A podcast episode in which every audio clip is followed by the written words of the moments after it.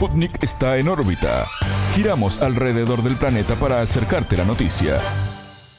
Buen día, buen día, ¿cómo están? Alejandra Patrone los saluda y les da la bienvenida a En órbita, en esta propuesta que compartimos junto a Martín González, que nos permite encontrarnos con ustedes de lunes a viernes para conocer en profundidad lo que ocurre en el mundo, una mirada abierta que nos permite de alguna manera acomodar las piezas de este rompecabezas que debemos enfrentar día a día y en donde estar informados se vuelve una necesidad urgente.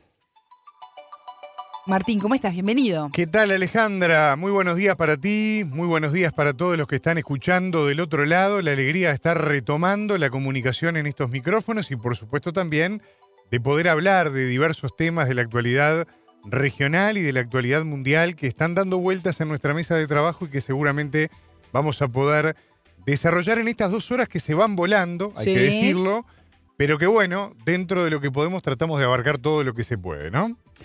Vamos a tirar algunos de los temas que vamos a estar profundizando en esta primera mañana de En órbita, un programa de, de Sputnik.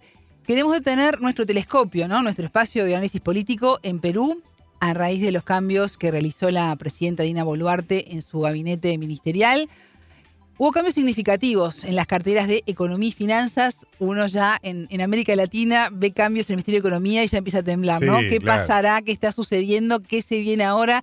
El nuevo ministro, ¿qué va a traer, ¿no? En su librito anotado y qué, qué querrá hacer. Perdón, además con un detalle que no es menor, con un gobierno que tiene tan poco margen de maniobra y tanta impopularidad, ¿no? Sí, sí. Hay recesión, además hay una alta inflación y son solo 14 meses de gobierno.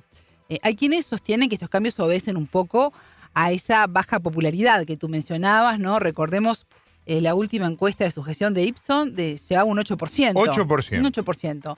Bueno, vamos a, a profundizar en estos cambios y en los que no hizo, porque a pesar de las críticas que recibe Víctor Torres, que es el ministro del Interior, este jerarca se mantiene. Bueno, ¿por qué se mantiene? Recordemos que Torres fue quien defendió su gestión asegurando que los estados de emergencia decretados en el país tuvieron un 36%. Lo subrayabas tú ayer, ¿no? Bueno, hay un 64% que evidencian fracaso, ¿no? Un 34% uno ni siquiera salva la escuela, ¿no? Es, es muy, muy ínfimo ese porcentaje. En estos primeros 14 meses de gobierno, Dina Boluarte enfrenta además acusaciones sobre la responsabilidad de la muerte de 48 civiles entre ellos menores de edad, durante las protestas del año 2022 contra su mandato y además en el Parlamento, el aumento de la inseguridad, por eso decíamos, cómo sigue Torres ahí con una lucha de fracaso ante el narcotráfico, ¿no? que se reconoce en otras voces del gobierno, y una recesión económica que está entre las cuestiones más, más fuertes para la ciudad a pie, ¿no? para nosotros, los ciudadanos, que salimos a la calle, lo que tenemos que hacer mandados, lo que tenemos que poner eh, la comida en la mesa de nuestra familia. Mientras tanto, el expresidente Pedro Castillo permanece en prisión preventiva desde hace más de un año. Eh, ante este panorama, Martín, queremos saber cómo se mantiene Boluarte al frente del gobierno de Perú y qué peso tiene eso las alianzas que mantiene y que han mantenido desde el 7 de diciembre de 2022 con el Fujimorismo. ¿no? Bueno, eso iba. Acá hay, eh, perdón que te interrumpa, pero acá hay, una, hay un factor muy importante a tener en cuenta que es justamente el rol lo hablábamos contigo hace mucho tiempo atrás aquí en el programa, el rol que juega el Congreso de la República de Perú en hoy en día en el magro funcionamiento presidencial que tiene Perú. Además un Congreso que tampoco goza de alta popularidad, porque yo estoy ah, voy a jugar de memoria, no quiero ser este eh, irresponsable en lo que voy a decir, pero si Dina Boluarte tiene 8% de popularidad, el Congreso debe andar en 6. Porque recuerdo que en algún momento andaban nueve, van de la mano. O sea, la impopularidad es absoluta. Y vos fijate cómo son las cosas, ¿no? Porque recordemos los errores que lo llevaron al presidente Pedro Castillo a aquel, aquel anuncio, ¿no? De disolución del Parlamento. El Parlamento que hizo caso omiso a esa resolución que le pasó por arriba, el arresto de Pedro Castillo. Hasta el día de hoy, ¿no? Exacto. La automática Una prisión preventiva, además. Prisión preventiva. eterna. Que puede quedar ahí encarcelado por quién sabe cuántos años más. La automática asunción de la vicepresidenta Dina Boluarte. Vice de Castillo. Que enseguida toma distancia, se baja, ¿no? De Perú Libre y de esa alianza que lo había llevado a Pedro Castillo al poder y tranza directamente para sostenerse en el poder con Keiko Fujimori. no solo eso, para poder mantener la inmunidad legal a raíz de lo que fueron los episodios de diciembre del año anterior, ¿no? Sí, le hace un, cordón sanitario. De 2022. 2022. ¿no? Por supuesto. Es tremendo. Y un 2022 en donde se pedían en, las manifestaciones elecciones anticipadas y además una asamblea constituyente que ya quedó en el olvido. Una Dina Boluarte que coqueteó en algún momento, que amagó, que sí, que no, que vamos a dar elecciones eh, anticipadas, primero que sí, luego que no, luego que sí, y luego el Congreso dice que no. Entonces hay, hay muchos, muchos detalles para estar viendo eh, por qué sigue al frente con esta baja desaprobación y anunciando una elección anticipada que aparentemente está de acuerdo, así lo dijo, y luego no ocurrió. No ocurrió. ¿Y cómo se desinfló la movilización popular? Sí. Porque... La Asamblea Constituyente ya nadie habla más. No, no, de ese tema ya nadie habla más, ya se da por hecho de que eso no va a ocurrir, obviamente, pero después está lo otro. Porque vos estás hablando de que tenés una presidenta con un 8% de popularidad, un Congreso que anda más o menos ahí o menos, te diría que menos. ¿Y, dónde está la gente en la calle? Hay un desencanto popular, ¿no? Porque digo, materia prima con ese nivel de impopularidad para que la gente salga a la calle, no es que yo esté convocando a la revolución ciudadana, lo que estoy diciendo es que me llama la atención cómo se fue desinflando, también a raíz de lo que fue aquella represión, aquellos episodios, cómo se fue consolidando una presidenta que no tiene el más mínimo respaldo popular, que está sostenida de una alianza parlamentaria que mañana le sueltan la mano y automáticamente se queda sin nada, ¿no? Y al mismo tiempo sigue como todo en piloto automático, ¿no? Sí, hay que entender que también Perú tiene ya casi una década de inestabilidad con presidentes que, no terminan sus mandatos, ¿no? En seis años hubo más de seis presidentes. Eso también lleva a un desencanto eh, político en donde la población ya ni siquiera este, quiere protestar porque, claro, eso cae en, saco roto, ¿no? Y se termina haciendo otras cosas muy distintas a las que se plantean. Se está desacostumbrando a tener un presidente que ejerza como presidente y un Congreso que ejerza con Congreso, ¿no? Y muchas veces el que está por encima es el Congreso que el presidente, ¿no? Entonces hay, hay que rever, porque sí está esa herramienta, pero bueno, ¿cuándo se utiliza, no? Eh, muchos dicen analistas, bueno, que hay un abuso del Congreso, ¿no? Que si no le gusta el presidente, no le vota nada, entonces después hay un presidente que no puede ejercer, ¿no? Que no se lo permite, que no le dejan eh, funcionar las leyes. Bueno, entonces hay, hay que ver hasta, hasta qué punto hay abusos de uno y otro lado. Y la corrupción, ¿no? Que es una crítica constante en Perú y que la gente ya no aguanta más, pero tampoco este, sale a, a las calles, por lo menos por ahora. Hay que ver qué pasa. Hay que ver qué pasa. En un ratito vamos a estar sobre las 8 de la mañana entrevistando sobre todos estos temas enfocados en Perú al analista político peruano Martín Manco. Muy bien, Alejandra, quiero aprovechar hablar de otro país que nos ha ocupado en más de una oportunidad acá en el programa y es Ecuador. Sí. Vos hablabas de el rol de la figura presidencial. Bueno, en Ecuador es todo lo contrario. Tenemos un Daniel Novoa que llegó en noviembre del año anterior al gobierno Un para... mandato de 18 meses, Exactamente, para terminar lo que Guillermo Lazo no pudo terminar. Que básicamente se vio obligado a declarar aquella muerte cruzada donde se disolvió el Parlamento, se bajó de la presidencia, quedó con los poderes unificados en el Poder Ejecutivo hasta que se realizaran estas elecciones y este joven presidente, Daniel Novoa, asumió el poder para terminar el mandato de Guillermo Lazo con un objetivo muy claro, ¿no? El objetivo de lograr la reelección.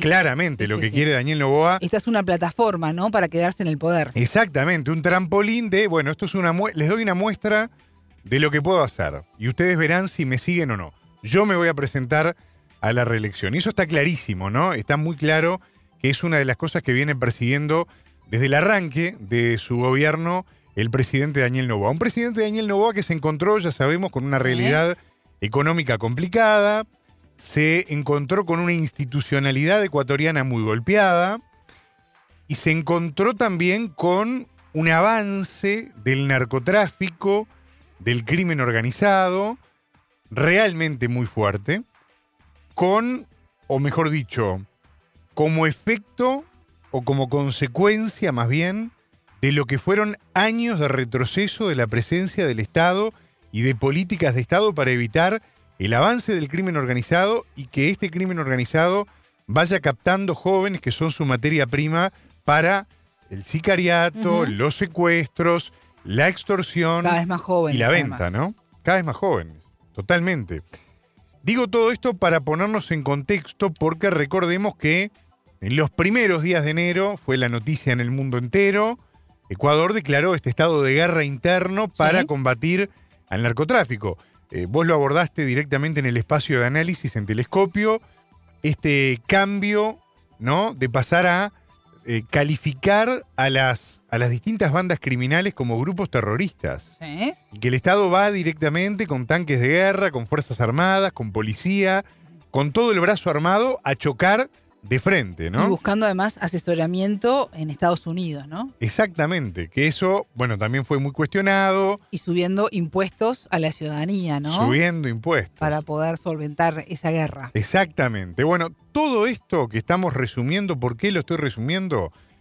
Y ahora después les vamos a dar más detalles en el desarrollo de las noticias, porque en el mes de abril, finalmente, después les vamos a contar eh, cuál es la fecha exacta y todo lo demás. Sí. Se tienen que quedar ahí escuchando en órbita. Abril es la clave. Abril es la clave. El mes de abril es el mes en el que finalmente los ecuatorianos van a ir a las urnas, van a tener que votar a favor o en contra del paquete de medidas ampliado de las que ya Sí. tomó el gobierno de Daniel Novoa para enfrentar al crimen organizado. La famosa consulta popular que consta de varias preguntas en las que evidentemente se va a intensificar el rol de las Fuerzas Armadas en el combate contra el narcotráfico, donde también se habla de que la fuerza pública pueda utilizar armamento que se le decomise a los grupos criminales, donde también se habla, entre otras cosas, que esto llevó a varios choques también entre Novoa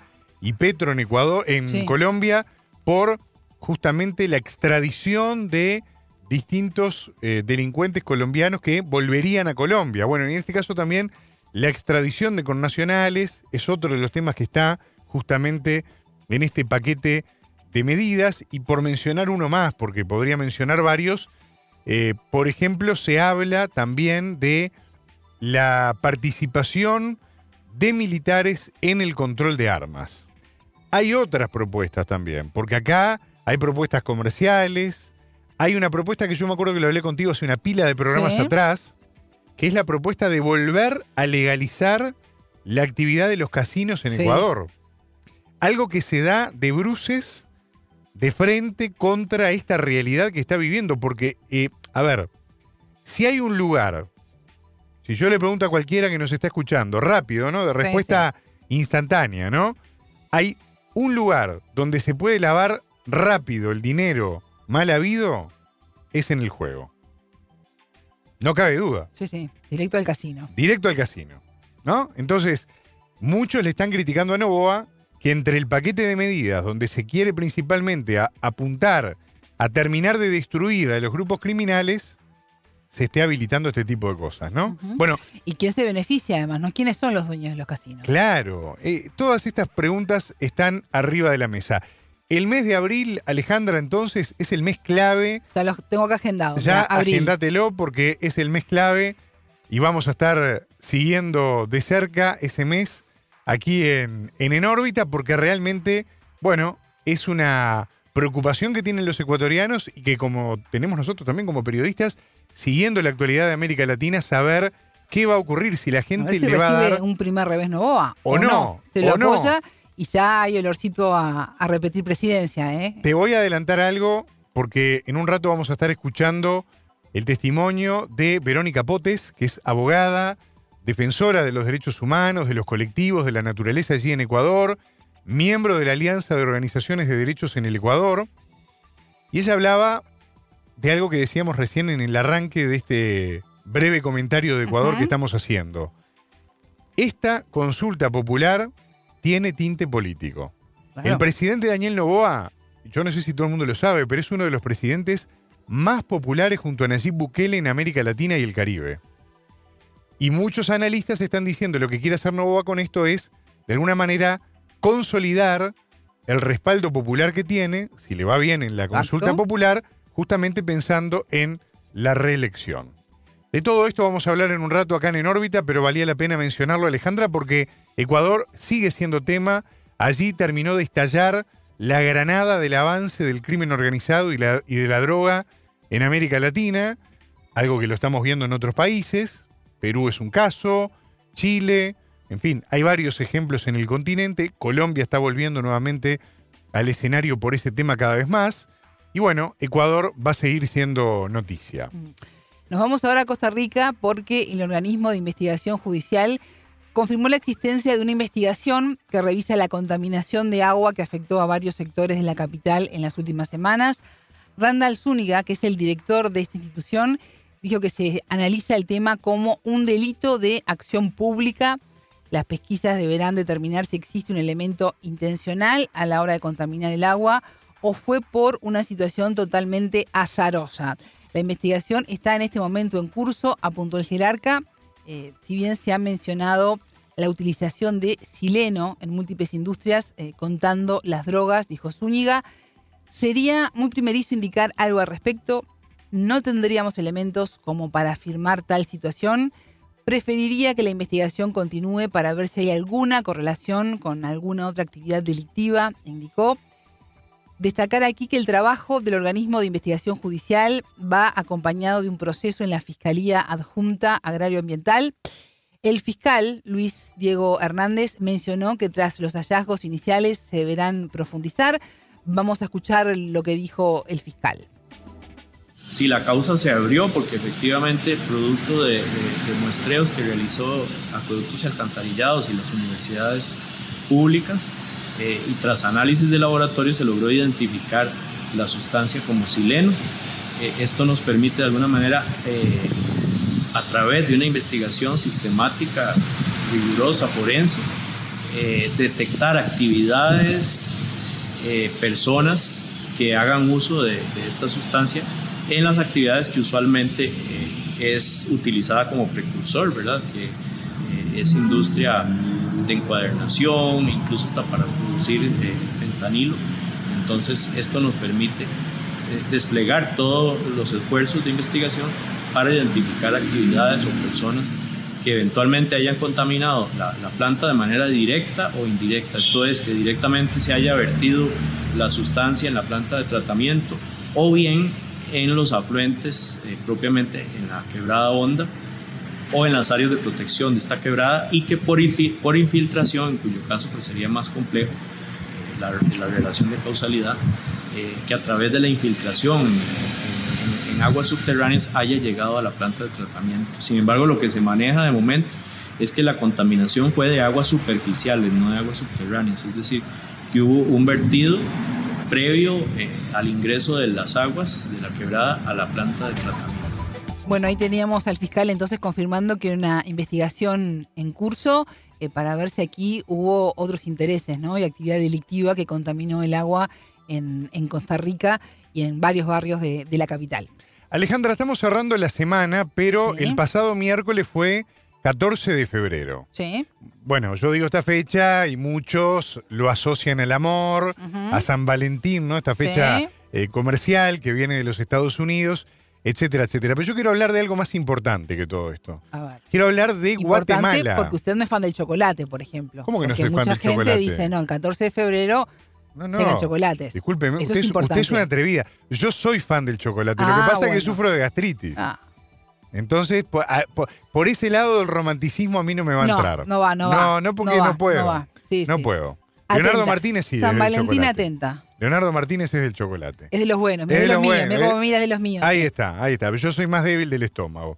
No, lo que quería hablar, ahora sí hablando en serio, es que el 14 de febrero, el miércoles pasado, se cumplió un mes ya de algo que a priori parecía mentira que ocurriera, pero finalmente ocurrió, que fue la asunción de Bernardo Arevalo en Guatemala. Ya se fue un mes, ¿eh? Ustedes me dirán, bueno, un mes. Sí, sí, pero es un mes. Y costó llegar, ¿eh? y costó mucho llegar a ese día. Tanto costó que el rey de España se tuvo que ir porque le habían bloqueado la asunción a, Bernardo Arevalo. Fue algo impresentable, un papelón internacional, ¿no? Todos mirábamos y no, no sumía, ¿no? Totalmente. Para un gobierno, además, que, democráticamente fue electo, que, el propio Bernardo Arevalo pidió disculpas por el papelón internacional. Fue una cosa increíble lo que ocurrió en el Parlamento guatemalteco. Pero ¿Por qué estoy diciendo todo esto? Estoy diciendo todo esto porque en estas últimas horas habló el presidente Arevalo, y entre otras cosas destacó, ahora en un rato vamos a estar ampliando aquí en órbita, destacó entre sus logros de estos primeros 30 días de, de gestión, justamente el avance, ahora que hablábamos de la, de la criminalidad, del delito en América Latina, el avance que ha logrado el gobierno de Arevalo en la lucha contra el crimen y principalmente en uno de sus grandes cometidos, que es derrocar a la corrupción como sistema en el estado de Guatemala. Tema que lo ha llevado a Sí. tener, bueno, serios enfrentamientos, entre otros con la fiscal general, Consuelo Porras. Consuelo Porras, que lo está esperando en la oficina todavía Sí. Arevalo, que no le dio el gusto, ¿no? De ir a, Y es el presidente, ¿no? Debería ser al revés. De hecho, ella fue, eh, pero así como fue, se, volvió, ¿no? Y, y se levantó. No quiso saber de nada en aquella recordada convocatoria al Consejo de Ministros. Pero además, ¿por qué estoy nombrando a Guatemala? En un rato vamos a estar escuchando una voz muy calificada, yo te lo decía eh, fuera del aire, estamos hablando de Juana Guerrero. ¿Quién es Sí. Juana Guerrero? Es la secretaria de Formación Política del Comité Ejecutivo Departamental de Alta Verapaz del movimiento Semilla, el partido del presidente Arevalo, que todavía está en problemas legales, a pesar de que obviamente está operando como bancada oficialista como corresponde, como partido que ganó las elecciones en Guatemala, pero que sigue la pelea judicial al margen de que el presidente finalmente pudo asumir, ¿no? Eh, eh, hubo presiones internacionales, incluso de Estados Unidos, diciendo, señores, a ver, y digo incluso de Estados Unidos, Sí. porque sabemos que Estados Unidos, eh, cuando no le gusta el gobierno, hace lo posible para, para pegarle en el piso, ¿no? Pero acá, inclusive no gustándole el gobierno, dijo, a ver, Areva lo tiene que asumir. ¿Y por qué estoy diciendo todo esto? Y ahora quiero ir al grano de esta, de esta introducción sobre Guatemala.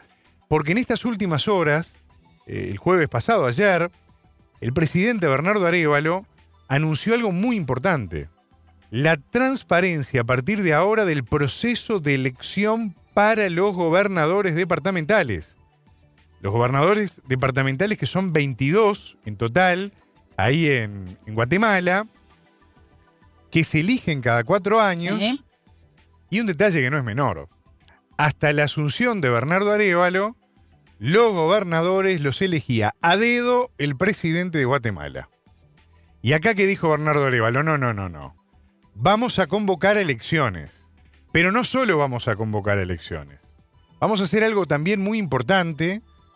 Vos que has estado por Centroamérica, Sí. yo también. He Vamos a visitado Guatemala también. Estuviste en Guatemala. Yo conozco Costa Rica, por ejemplo, pero Guatemala no, no estuve. Por eso te di Sí. pie porque sabía Sí, que sí. ibas a, a contar algo de primera mano. ¿Qué dijo? Y ahora acá seguramente vas a, vas a querer comentar algo. ¿Qué dijo Bernardo Arevalo? No solo vamos a convocar elecciones, yo no voy a elegir a los gobernadores, sino que además vamos a permitir que en las planchuelas de votación puedan participar, se puedan candidatear líderes indígenas. Claro. Sí. Recordemos a Telma Cabrera, ¿no? Esta líder mayamán Sí. que estaba en las encuestas primera y que la- desde la justicia se le impidió candidatarse, ¿no? Y que así se habló de fraude, fue todo lo, lo previo a Arevalo, ¿no? Claro. Y esa posibilidad y la convocatoria que se hace a poder escuchar a los pueblos indígenas, a poder eh, darles eh, educación, eh, salud, el acceso a, todo eso que, tiene que ver. Y recordemos eh, lo bien que le fue en su carrera política a Telma Cabrera y que luego directamente no se le permitió participar de las elecciones. Bueno, aquí de alguna manera Arevalo abre la cancha para que la gente sí se presente y que sea realmente en las urnas quien decida, ¿no? A través de la votación, si esta persona sí o no es validada para estar en, en algún cargo en, en el gobierno o en alguna localidad representando nada más y, y nada menos que al pueblo, ¿no? A la inmensa mayoría del pueblo. A la inmensa mayoría. Y un dato que no es menor, yo te estaba escuchando con atención, es un gran, a vos que te gusta eh, leer la Sí. gestualidad política, Sí. tenemos charlas fuera del aire con Alejandra en ese sentido que, bueno, si un día las contáramos, porque no, porque es interesante, uno Sí. lee la gestualidad y es un gesto de enorme lealtad de Arevalo hacia la población indígena, porque fueron sus principales socios Claro que sí. desde lo de Telma Cabrera en adelante, pero también aguantando el resultado de las elecciones en contra de lo que presionaba la fiscalía, en contra de lo que también eh, presionaba permanentemente la oposición política que inclusive sostenía el anterior presidente, ¿no? Eh, los indígenas fueron los grandes socios de la coalición de Arevalo. Y ahora Arevalo lo que dice es, bueno, por vías democráticas, como tiene que ser, que hablen las urnas, pero es un gesto político muy importante, ¿no? Y todo lo que hizo el movimiento campesino como Codeca, ¿no? Además de los pueblos originarios, en movilizar y concientizar a la población en la necesidad de salir y votar. ¿Qué te parece? ¿No? En poder expresarse y no quedarse y movilizar gente, ¿no? Movilizar gente de todo Guatemala para que pueda emitir el, voto con todas las dificultades que hubo, ¿no? Si empezamos a repasar el lado de Guatemala, este, bueno, es una buena señal lo que hace Arevalo. Sí, será importante. Se habrá que ver lo que, lo que pasa en las próximas semanas. Vamos a abrir la ventana en estos minutitos que nos quedan antes de los titulares, Alejandra, para irnos a otra parte del mundo. Nos vamos a Rusia, que está llamando a la comunidad internacional a condenar el ataque de Ucrania contra Belgorod hace, en las últimas horas. El Ministerio de Exteriores de Rusia alentó a la comunidad internacional a que condene este ataque ucraniano. La declaración llega después de que Kiev atacara a esta urbe fronteriza con misiles. Eh, como resultado, varias personas perdieron la vida. Al menos seis personas se está informando a, esta primera hora, pero bueno, los datos están llegando. Las provincias rusas limítrofes con Ucrania, como Belgorod, Briansk, Kursk y Donetsk, denuncian regularmente, Martín, impactos de proyectiles, incursiones de drones y otros ataques desde el otro lado de la frontera que obligan a la población a buscar refugio en otros lugares. Yo estaba mirando el canal de Telegram de María Zaharova, que es la portavoz de la Cancillería rusa, que tiene en este momento escrito otro acto de terrorismo cometido por el régimen de Kiev que causó la muerte de civiles en Belgorod, incluido un niño, e hirió a muchos otros. Rusia lo presentará ante las organizaciones internacionales pertinentes, incluso el Consejo de Seguridad de la ONU. Bueno, todo un dato, ¿no? Que se pone arriba de la mesa, eh, que muestra un poco cómo está la situación.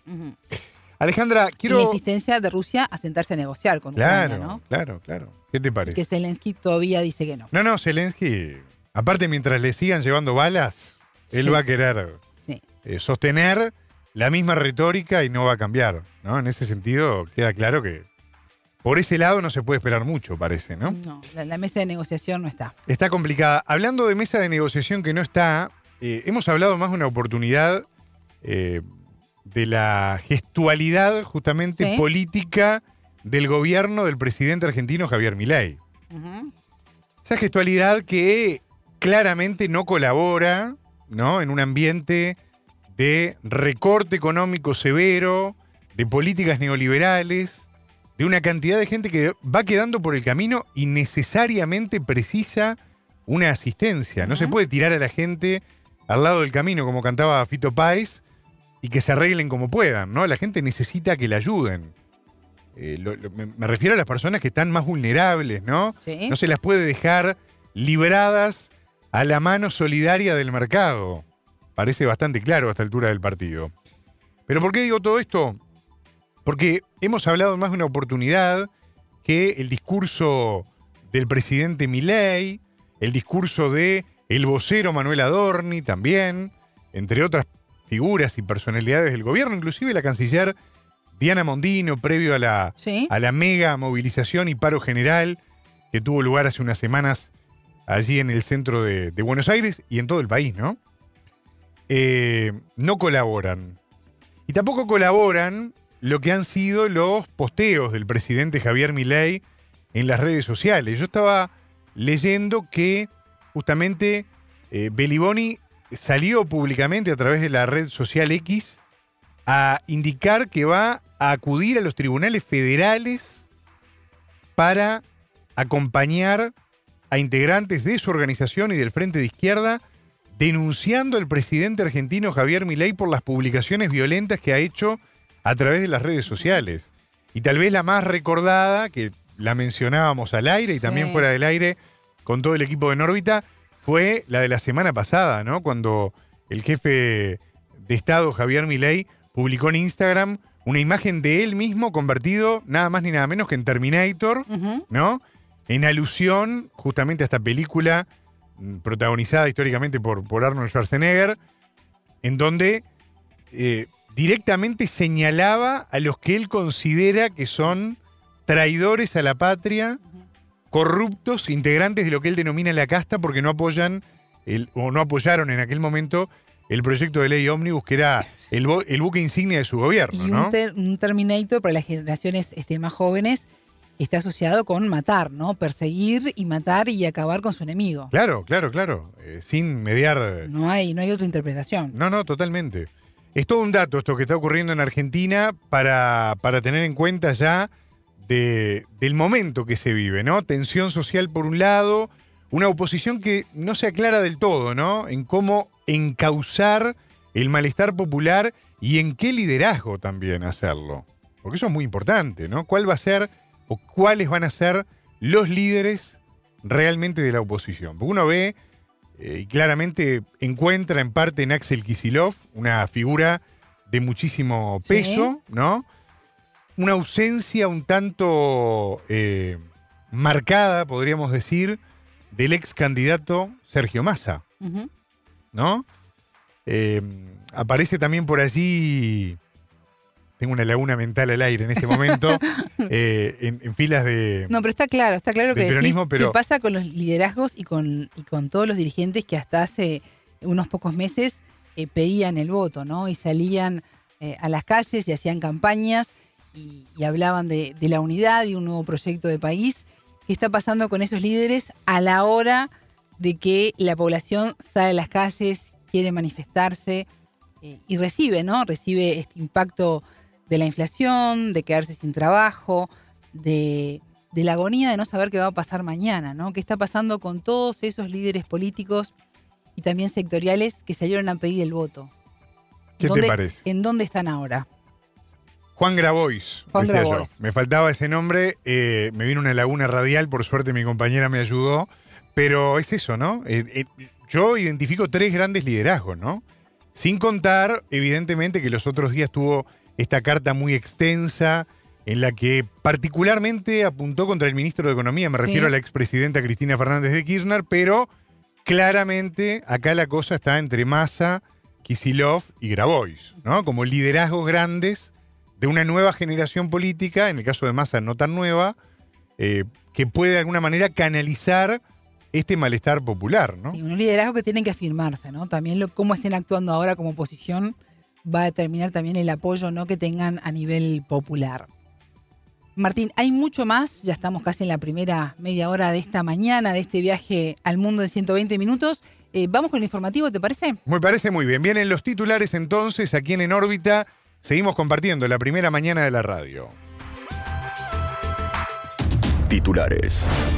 Decisión. Ecuador fijó para el 21 de abril la consulta popular planteada por el gobierno para discutir sus propuestas en pos de enfrentar a las bandas del narcotráfico. Sin respiro. Israel prometió medidas militares poderosas contra Hamas en la estratégica ciudad de Rafah al sur de Gaza.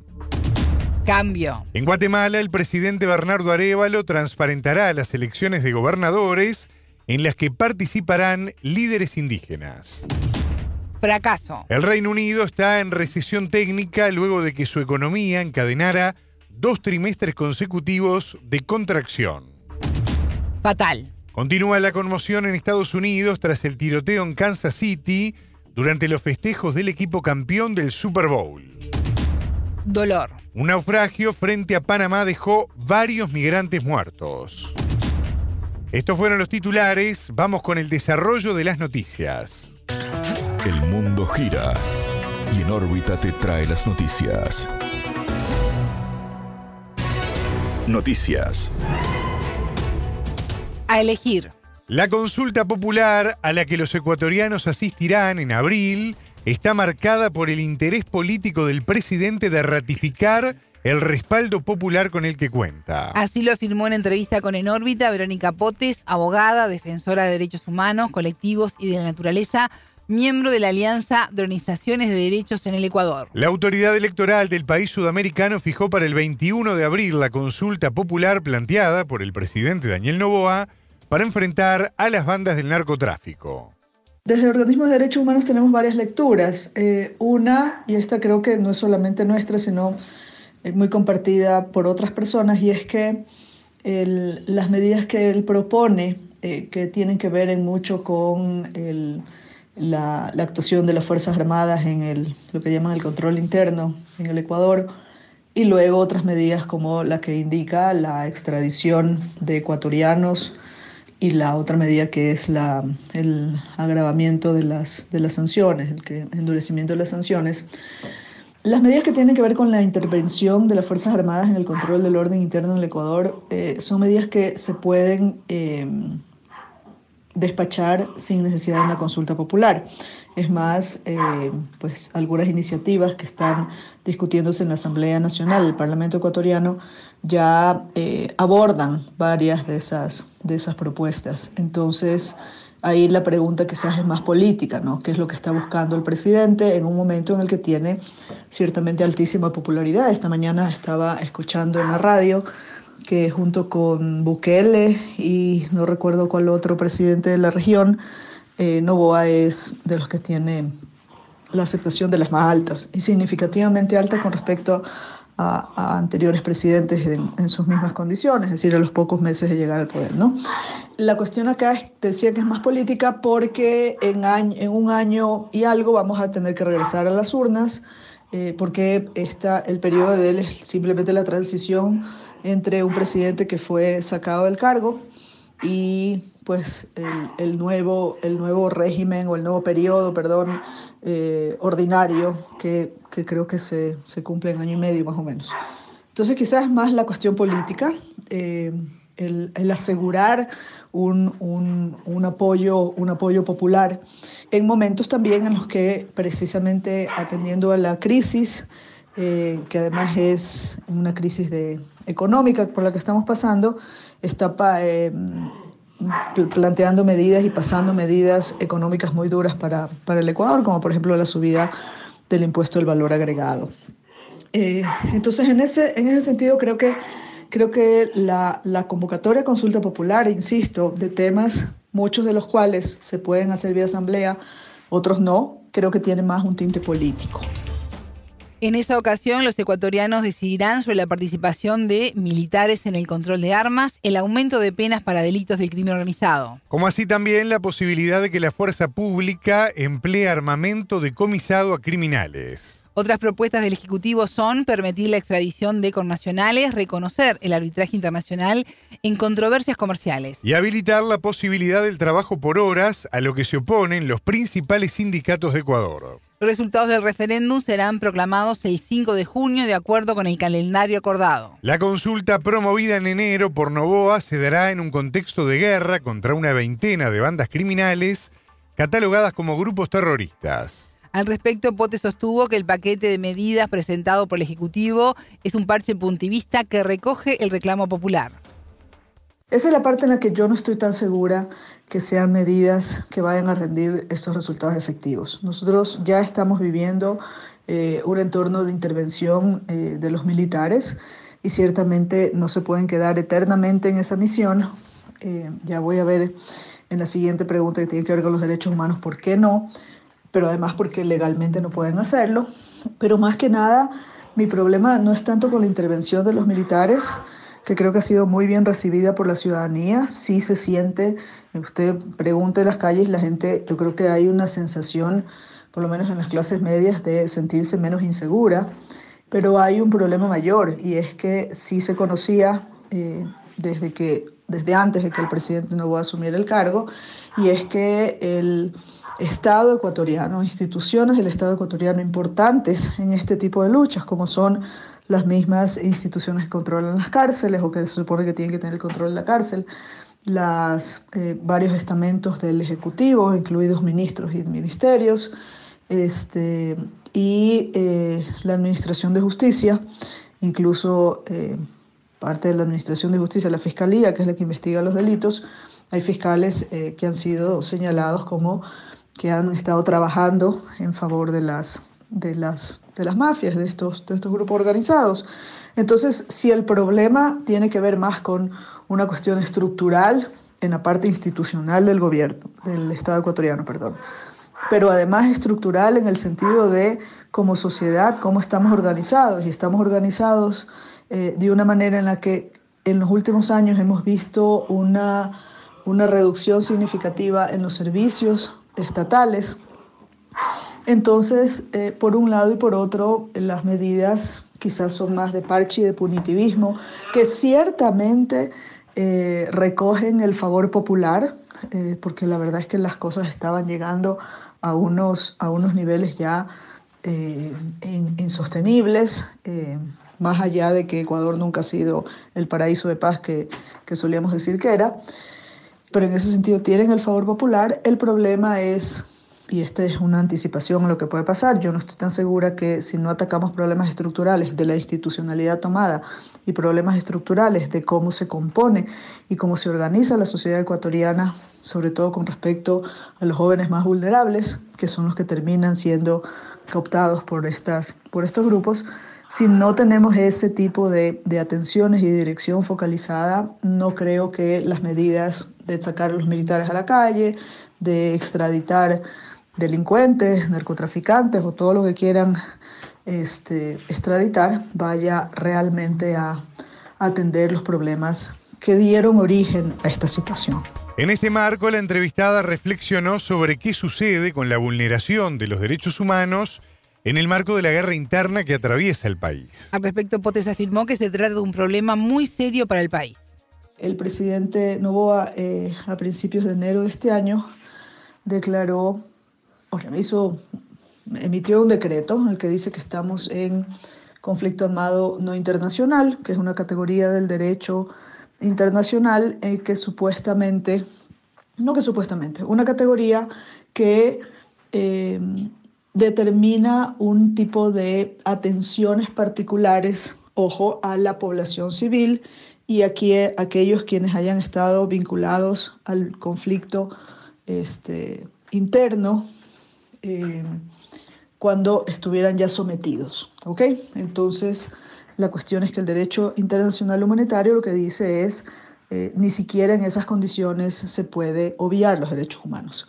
Como ha sido entendido acá eh, y en gran parte la opinión pública más elocuente, si quieren, lo cual involucra a gente de prensa, abogados conocidos y demás, es que aparentemente el, el declararnos que estamos en conflicto armado interno eh, implica ya que las reglas sobre el respeto a los derechos humanos no sirven. Eh, yo recuerdo incluso haber estado en una, me invitaron a una, a una entrevista en una radio local en la que la persona que entrevistaba insistía en que esta declaración de conflicto armado no, no, internacional, conflicto interno básicamente, eh, eximía a las fuerzas del orden en el Ecuador, policías y militares, a guardar el uso adecuado o progresivo de la fuerza, que es la figura bajo la cual, por lo menos en el Ecuador, eh, el Estado puede justificar el uso de la fuerza. Y eso es inaceptable.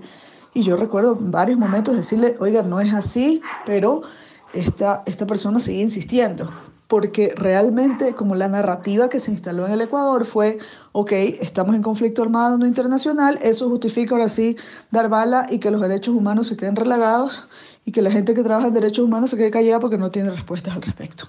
Nosotros insistimos que no es así, pero no solamente es nuestra insistencia ni es el contrarrelato, es que la realidad desafortunadamente nos ha dado la razón, pero no porque seamos magos y adivinos, sino porque ya ha pasado en otros lados, en otros contextos, y lo primero que uno se plantea en esos casos no es cuándo va a pasar, mejor dicho, no es si va a pasar o no, sino cuándo va a pasar, y aquí pasó bien temprano.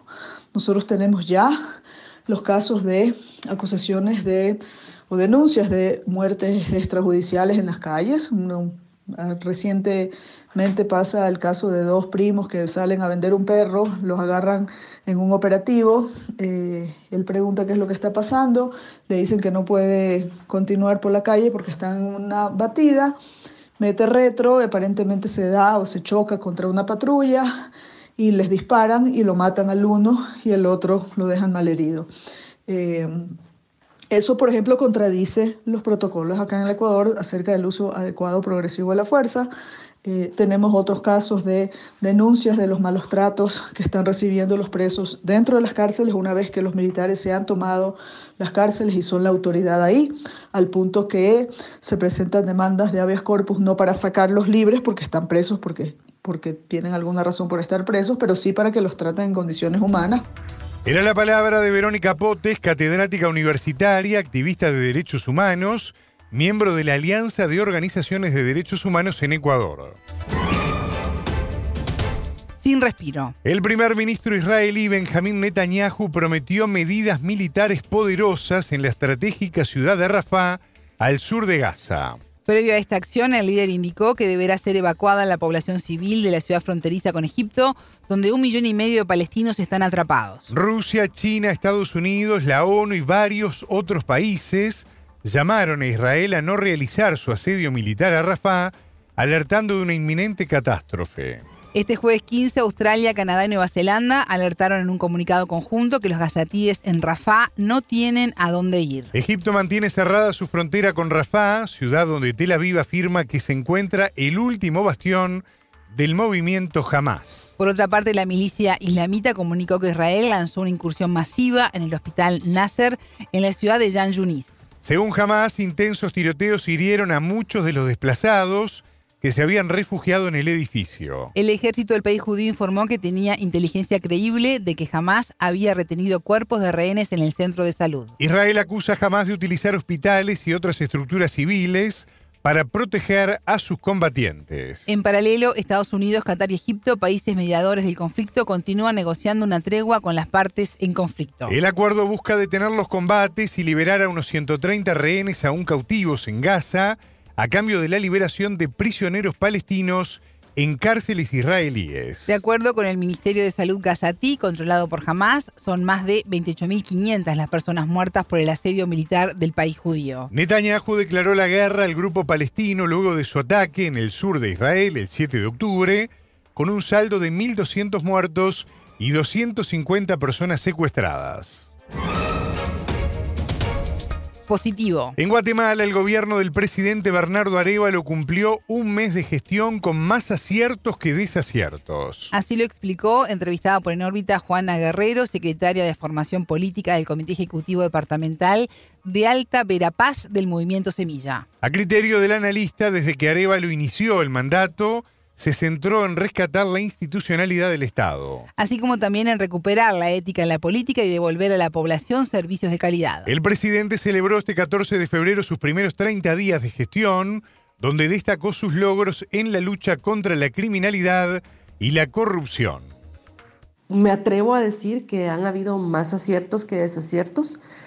Eh, tenemos que recordar que venimos de una tradición de 30, eh, casi 40 años de élites que han cooptado el poder y que han alcanzado el poder ah, y los espacios de la administración pública para, para servirse y para medrar y no para cumplir los fines del Estado que son em, la búsqueda del bien común y buscar el bienestar de la población.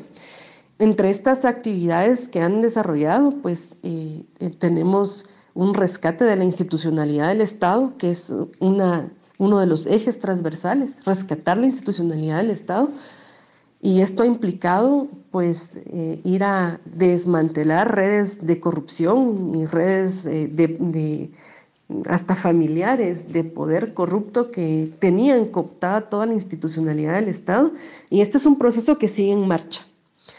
Eh, este también está relacionado con otro eje de la línea de trabajo, otro eje transversal que se tiene, que es recuperar la ética con la política.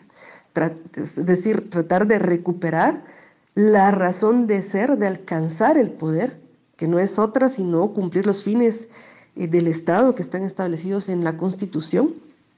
Y la otra, pues, es devolverle a la población eh, servicios de calidad para garantizar que se revierta este proceso en el que hemos tenido malos servicios públicos, en los, que se nos ha negado por décadas el acceso a, los servicios básicos y que son obligación del Estado, como la salud, la educación, y la seguridad, públicas de calidad. Y se está tratando de devolverle esto al, desde la institucionalidad recuperada del Estado a la población. son 30 días, en realidad 30 días es muy poco para hacer una medición exacta, pero me parece que las acciones que se han realizado hasta el día de hoy pues son las adecuadas y están encaminadas a cumplir con estos ejes transversales que son básicamente de alrededor de los cuales surge, eh, surge y gira el plan de gobierno. Faltan, faltan revisar algunos meses más, algunos días más para poder determinar si las acciones que se van a ir realizando paulatinamente son adecuadas o dónde se van a tener que ir reajustando para garantizar que se cumpla.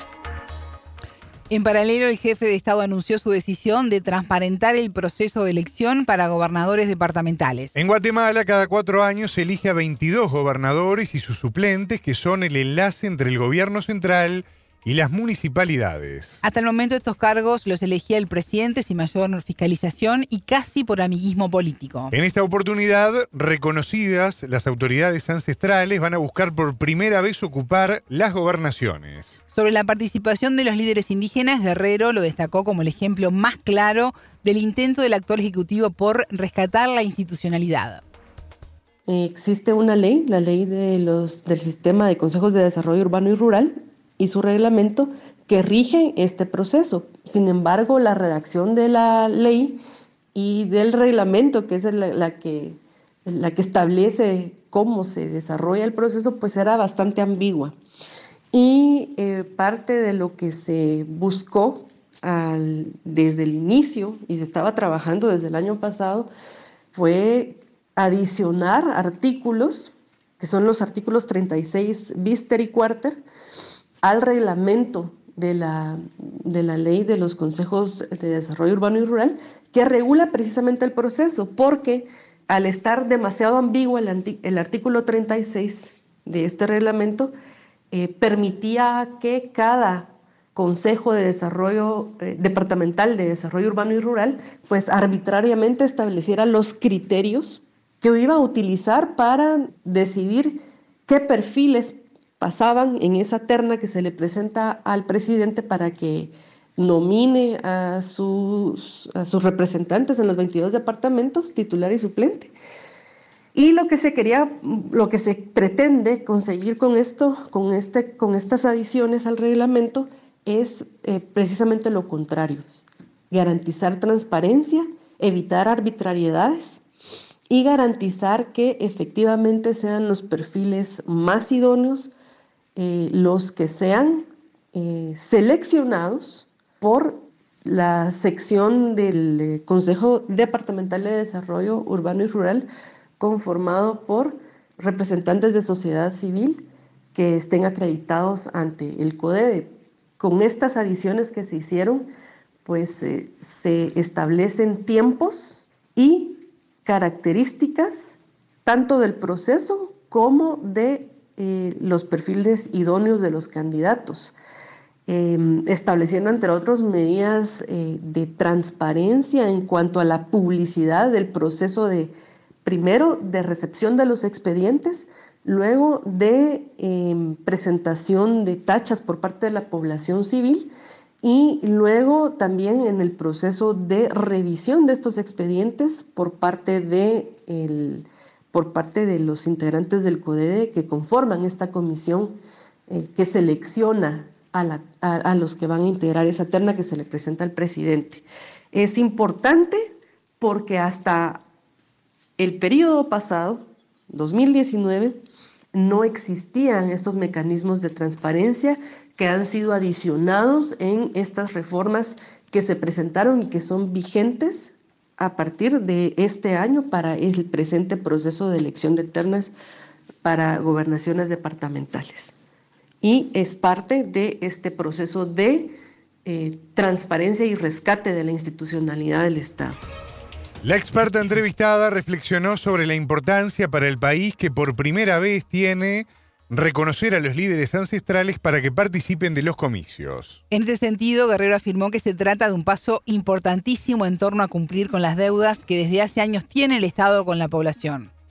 La igualdad y la representación en condiciones de igualdad y la participación política en condiciones de igualdad respecto a sectores vulnerados y hablo aquí de pueblos, los cuatro pueblos, sobre todo del, pueblo maya, xinca y garífuna, así como del sector de mujeres y juventud, por ejemplo, es una deuda pendiente del Estado con la población guatemalteca que, que lo conforma.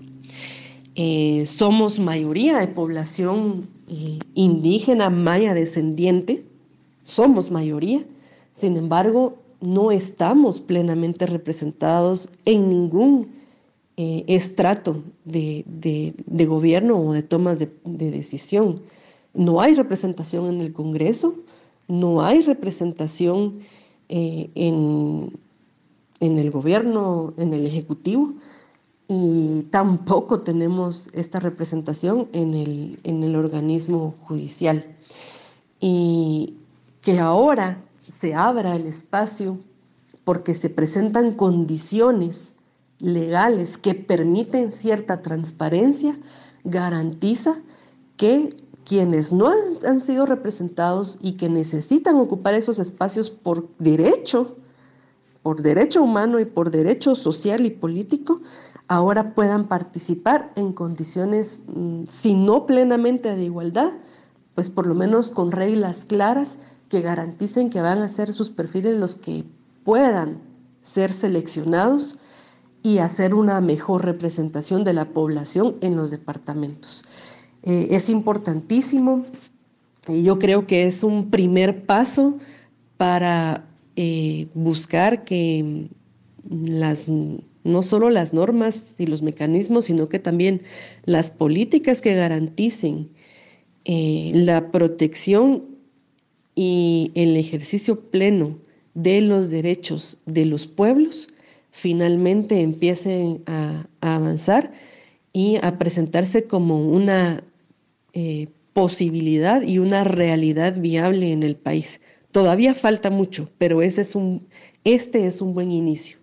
Y hay un punto de partida también, que es el hecho de que siendo ellos autoridades, ellos y ellas, autoridades ancestrales, son autoridades legitimadas por la población, que están ahí, aunque constitucionalmente pues tienen su pleno derecho a participar, pero en términos de participación en condiciones de igualdad, pues esto no ha ocurrido en la práctica, pero son autoridades legítimas y plenamente legitimadas por las poblaciones a las que representan. Escuchábamos a Juana Guerrero, secretaria de Formación Política del Comité Ejecutivo Departamental de Alta Vera Paz del Movimiento Semilla. Fracaso. El Reino Unido está en recesión técnica luego de que su economía encadenara dos trimestres consecutivos de contracción. A finales de 2023, el país marcó un retroceso del Producto Bruto Interno del 0,3% de octubre a diciembre. Además, hubo un descenso del volumen de comercio neto y del gasto tanto del gobierno como de los hogares, según informó la Oficina Nacional de Estadísticas. Esta es la primera vez que el Reino Unido entra en recesión desde la primera mitad del 2020, consecuencia de los efectos de la pandemia del coronavirus. El ministro de Economía de Reino Unido reconoció que este bajo crecimiento no sorprende a las autoridades. Desde la oposición laborista surgieron fuertes críticas contra el ejecutivo del primer ministro conservador Rishi Sunak. La portavoz de Economía del partido señaló que la promesa de Sunak de hacer crecer la economía quedó hecha trizas. Este problema de la economía supone un duro revés al gobierno del Partido Conservador en un año de elecciones generales. El Reino Unido enfrenta una caída del gasto de consumo por la crisis del costo de vida. La producción y la construcción experimentaron un declive. En tanto, la inflación se mantuvo sobre el 4%, por encima de la meta del 2,75%, que fue fijada para este año por el Banco de Inglaterra. Fatal. Continúa la conmoción en Estados Unidos tras el tiroteo en Kansas City durante los festejos de los Chiefs, el equipo campeón del Super Bowl. El presidente Joe Biden afirmó que la nación toca fondo y llamó a tomar medidas contra los tiroteos, como prohibir a la ciudadanía la compra de armas de asalto. Este miércoles 14, un tiroteo al término del desfile del Super Bowl en Kansas City, Missouri, mató a una persona e hirió a otras 21. De todos los heridos, 8 están bajo inmediato peligro de muerte, 7 con heridas potencialmente mortales y 6 con heridas menores. Las autoridades detuvieron a tres personas sospechosas de cometer la acción. Se estima que un millón de personas celebraban en el centro de Kansas City el segundo campeonato consecutivo de su equipo de fútbol americano. Los jugadores aún se encontraban en el escenario del meeting de la victoria cuando ocurrieron los disparos. Este es el tiroteo masivo número 48 en el país en lo que va del año, según la ONG local Gun Violence Archive. El ataque de Kansas City ocurrió justo en el sexto aniversario de la matanza en la escuela secundaria de Parkland, en el estado de Florida donde murieron 17 personas, incluidos 14 estudiantes. Crisis. Al menos cuatro personas, incluido un niño, murieron al naufragar una embarcación de migrantes en el Mar Caribe a 25 kilómetros de la selva del Darién. Según el Servicio Nacional de Fronteras de Panamá, la mayoría de las víctimas provenían de Afganistán. El naufragio fue comunicado por los pobladores de la comarca indígena Gunayala quienes encontraron los cuerpos. Presuntamente el traslado es responsabilidad de crímenes criminales que insisten en arriesgar la vida de los migrantes, según dice el comunicado del organismo. El texto agrega que la zona es peligrosa por el fuerte oleaje, producto de corrientes y vientos, y dependiendo de la época del año, de inclementes lluvias. Esto dijo el representante del Servicio Nacional de Fronteras de Panamá a través de las redes sociales oficiales. Se nos informa que una embarcación intentó introducir de manera clandestina e ilegal migrantes en el sector de Gunayala. Al verificar las patrullas y las embarcaciones de la Brigada Caribe y producto del oleaje tuvieron que retirarse del área.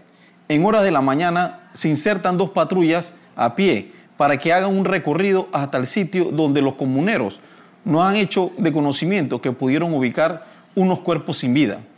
Nuestro personal a las 4 de la tarde llega al lugar un lugar inaccesible, muy lejos de las áreas urbanas, en las áreas y las comunidades de Carreto, podemos ubicar cuatro cuerpos sin vida, de los cuales son dos femeninas, dos masculinos y uno es un menor de edad, que producto del oleaje se encallan en el área de los riscos de Carreto, hundiendo a ambas embarcaciones, una que llegó en auxilio producto de la pérdida de motor. Una vez que el personal logra y hace contacto con estos inmigrantes, podemos constatar que eran 27 inmigrantes que estaban en la embarcación, de los cuales hay dos desaparecidos en este momento. El personal de las Fuerzas Especiales y la Brigada Caribe ha hecho contacto con el Ministerio Público para el día de mañana hacer los respectivos levantamientos. Las labores de búsqueda y rescate continuarán mañana. Debido a lo peligroso del área, solamente se ha extraído un solo cuerpo, el día de mañana, en apoyo con el Ministerio Público, procedemos a hacer los levantamientos y continuar con la labor de búsqueda de los dos cuerpos que hacen falta. En su mayoría, estos migrantes eran de nacionalidad afgana, Dios y patria. Desde el 1 de enero hasta el 5 de febrero, 40.739 migrantes cruzaron la selva del Darién, de acuerdo con el Servicio Nacional de Migración de Panamá. El año pasado, 500.000 personas atravesaron esta zona ubicada en la frontera entre Colombia y Panamá con destino al norte de América. Los migrantes deben sortear las dificultades propias de la selva, pero además la presencia de grupos criminales. Uno de los graves delitos que cometen es la violencia sexual. La representante de Médicos Sin Fronteras en Panamá, Cristina Sugasti, habló con En órbita sobre esta situación. En el año 2023 realizamos 59.877 consultas médicas y de enfermería 2.978 consultas de salud mental, más de 24.700 curaciones y atendimos a 676 sobrevivientes de violencia sexual. Con lo cual, las cifras son sobrecogedoras. Poder gestionar todo esto con un equipo grande, tenemos un equipo grande, pero aún así no damos abasto. Y nuestra gran preocupación eh, son las personas sobrevivientes de violencia sexual, porque además de las 676 que, sobrevivientes que le he comentado antes, somos muy conscientes de que hay un alto subregistro. Hay muchísimos casos que no llegan a consulta y esto nos preocupa muchísimo la violencia sexual. De hecho, nosotros cuando entramos en abril 2021, entramos sobre todo porque nuestros equipos en México, en Honduras, en Guatemala estaban escandalizados con los testimonios que recibían en, en consulta. Con lo cual, esto es una realidad desde abril 2021. Pero digamos que desde el mes de octubre, al menos nosotros hemos evidenciado que esta violencia podríamos categorizarla igual utilizando tres adjetivos. Primero, que es sistemática. O sea, no es algo Em, como circunstancial o ocasional, es algo regular, organizado, y hay como un modus operandi en la selva dentro, y, es muy claramente identificable todos los testimonios que recibimos en consulta coinciden, ¿no? Entonces sería esta sistematicidad, ¿no? Que hay que remarcar. El segundo, el punto que usted ha subrayado, que son casos masivos. Se secuestra a 50, 100, 200 personas a la vez, a las cuales se les obliga a tumbarse en el suelo, a no mirar, eh, se levantan las mujeres, les obligan a desnudarse delante de todas las personas y bueno, todo lo que usted ha narrado luego a nivel de violencia sexual.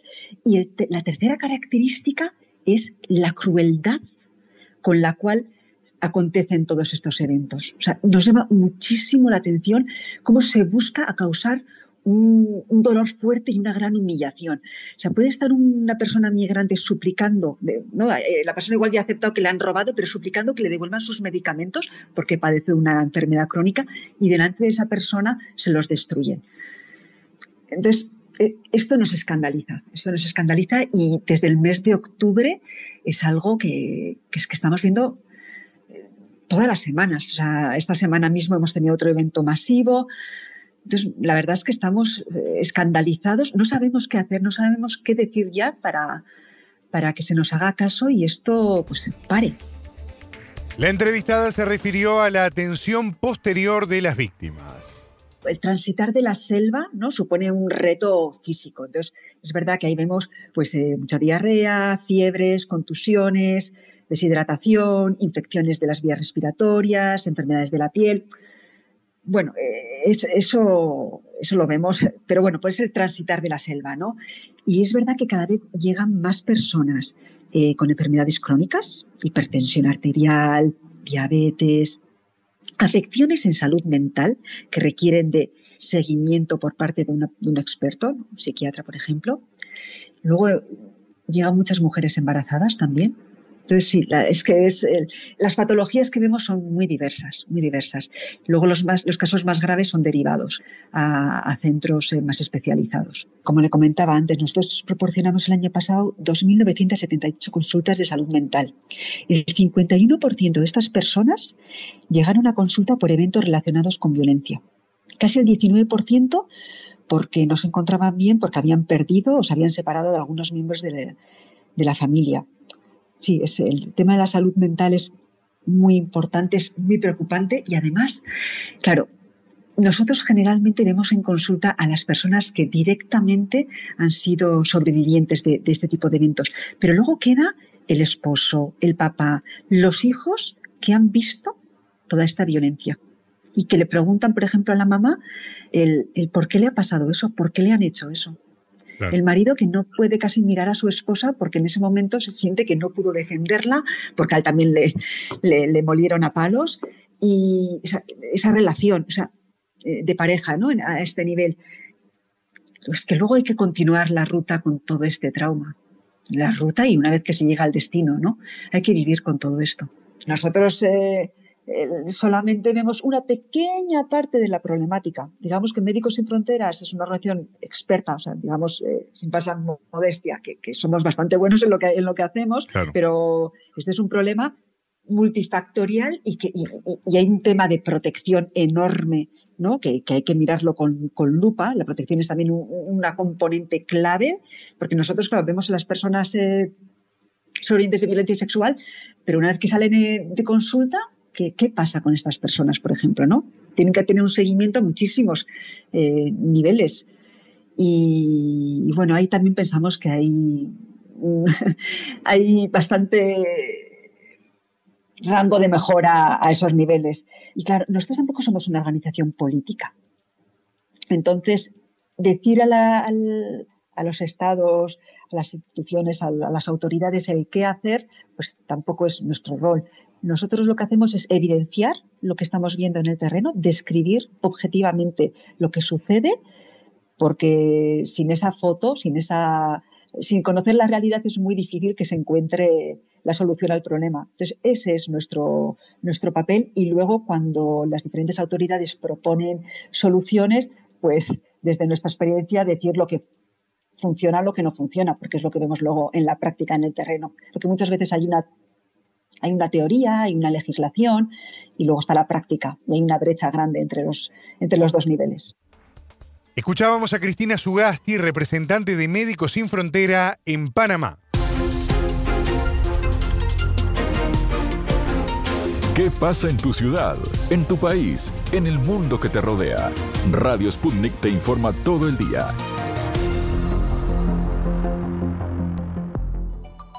Bueno, ya estamos llegando a la primera hora de En órbita. Efectivamente, Alejandra, qué informativo que tuvimos hoy, ¿eh? cuánto contenido. Viajamos por todo el mundo. Cuántos temas que han estado arriba de la mesa. A la vuelta de la pausa viene Telescopio, ya venimos. Sí, nos vamos a Perú. En órbita.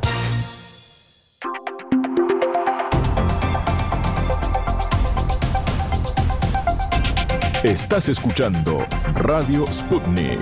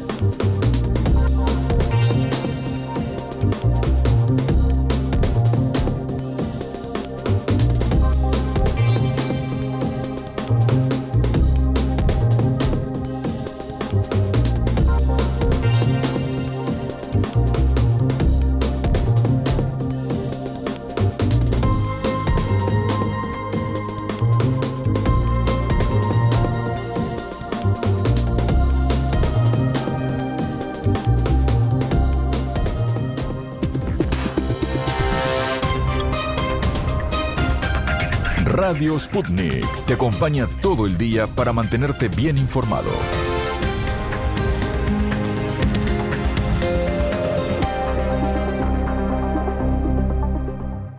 Telescopio. Entrevistas, análisis, expertos, las noticias en profundidad. Todo para pensar la noticia. Seguimos con En órbita y nos detenemos con nuestro telescopio en Perú para hacer foco en los cambios en el gabinete ministerial y las alianzas de la presidenta Dina Boluarte con el Fujimorismo. ¿Qué sostiene a la mandataria al frente del país? Vamos a profundizar en estos temas junto al analista internacional peruano Martín Manco. En Telescopio te acercamos a los hechos más allá de las noticias.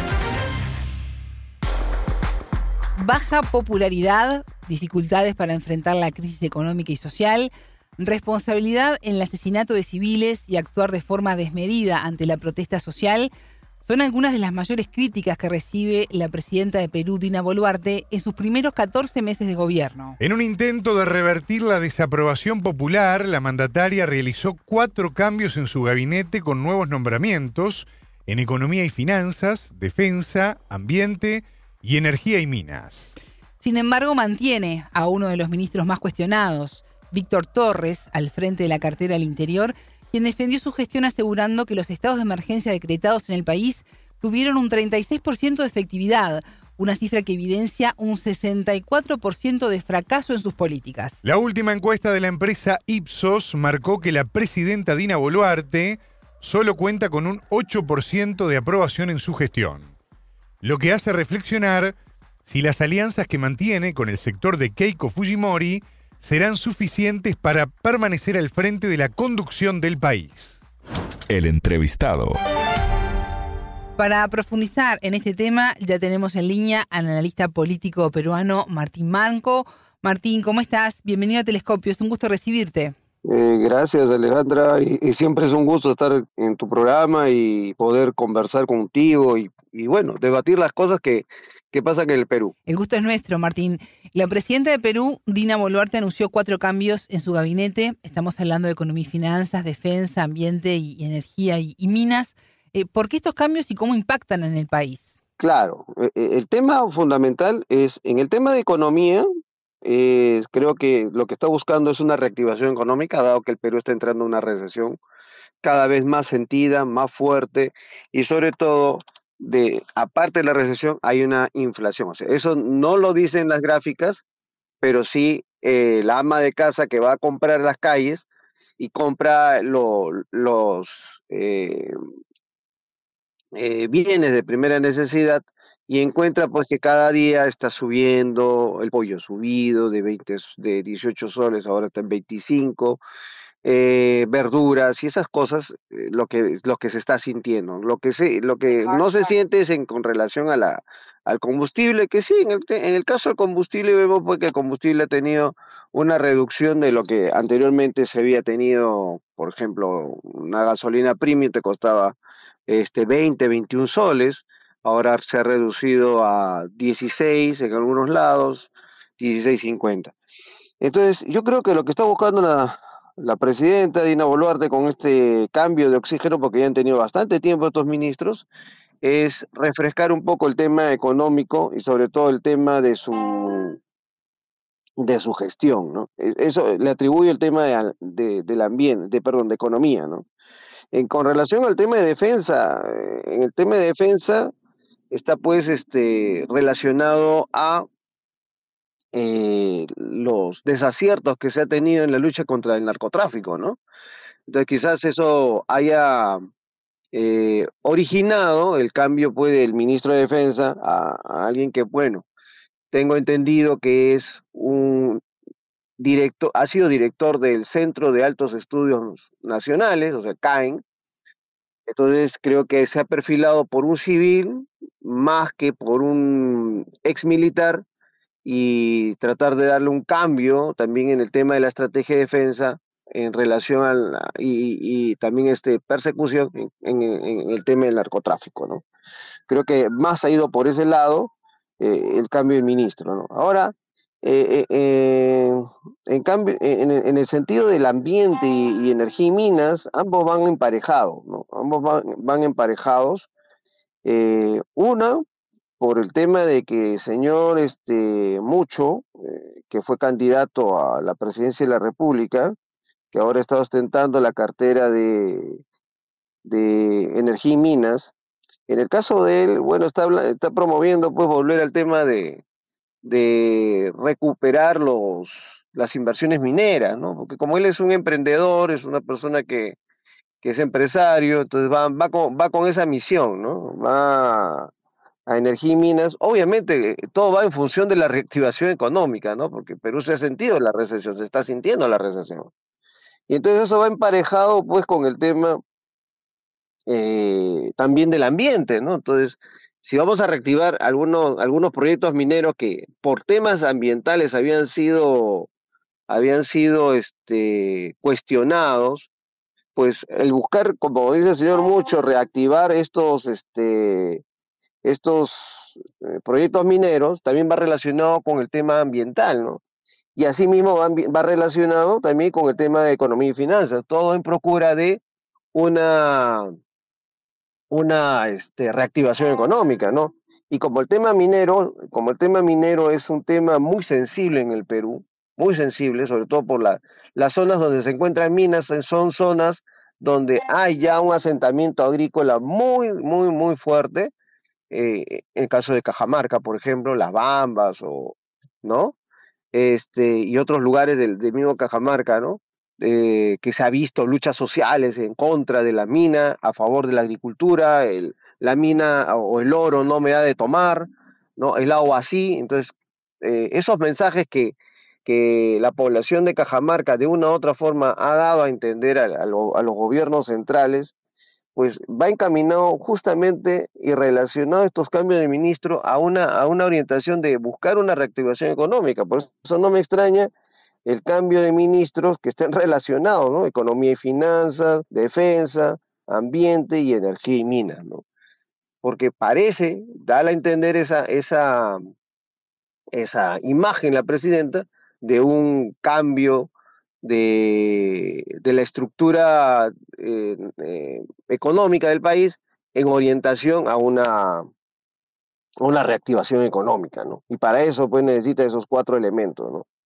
cuatro, cuatro ministros eh, encargados de dicho elemento. ¿no? Cada uno va en función de ello. ¿no? Martín, mientras ocurre todo esto, la presidenta enfrenta bajos niveles de popularidad.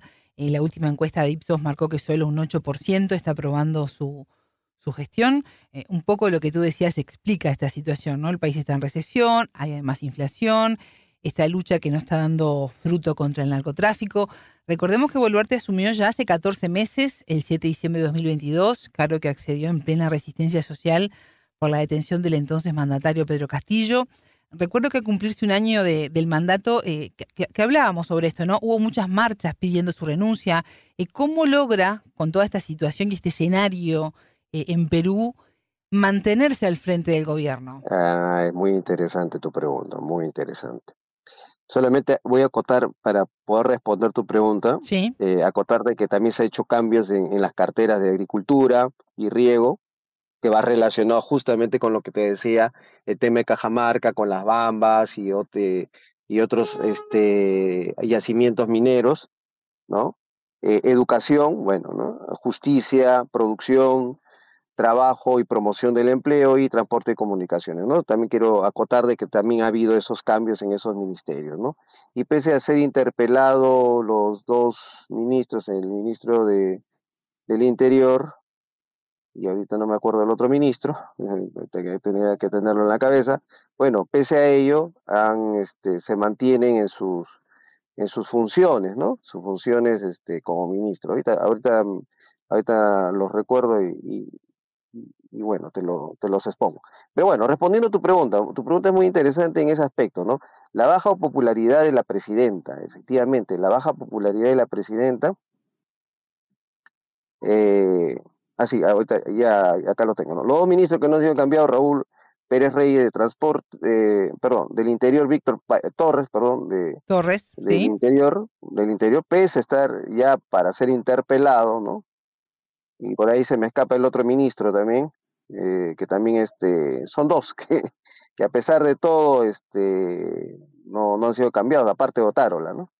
Pero bueno, este, volviendo al punto, eh, la pregunta tuya es interesante. Una, la baja popularidad de la presidenta, eso es evidente, ¿no?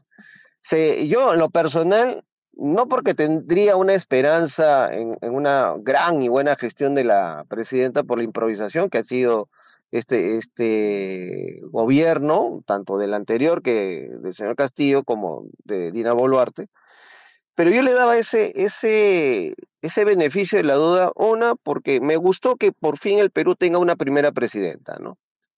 Eh, yo creo que el Perú ha sido un país demasiado inclinado hacia tener presidentes, presidentes, y bueno, por estas circunstancias llegamos a tener una presidenta, saludé eso, y, y también no quería tener ese, ese sesgo o esa discriminación que en el Perú normalmente se da por el hecho de ser provinciana, por el hecho de no hablar como el limeño típico neutral, en un, castellano neutral, ¿no? Entonces, todo eso quería tener esa esperanza, ¿no? Incluso yo, de una u otra forma, en las redes sociales la defendía, no porque compartiera su, su posición política, sino por el hecho de ser una mujer, de que hay que darle una oportunidad, es la primera presidenta que tiene el Perú, no podemos irnos pues a, a estar atacándola, hay que darle, hay que darle un espacio, hay que darle el beneficio de la duda, hay que dejarle hacer, ¿no? O sea, bajo esas características, ¿no?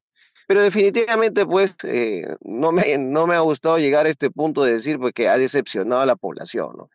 Y ha decepcionado a la población eh, por los errores problemas este, de corrupción que se le está señalando a ella, no directamente, pero a, través de su entorno, ¿no? Por temas este, de malos manejos o malas decisiones en su gestión, que todo esto ha conllevado a que el Perú haya entrado en una recesión económica, ¿no? Lo que pasa es que a pesar de las crisis internacionales, pasamos la crisis inmobiliaria, pasamos este, las otras crisis, este, la inmobiliaria de Estados Unidos, ¿no? Las otras crisis energéticas incluso, y el Perú se mantenía estable, ¿no? A pesar de todo se mantenía estable y nosotros no sentíamos las crisis, ¿no?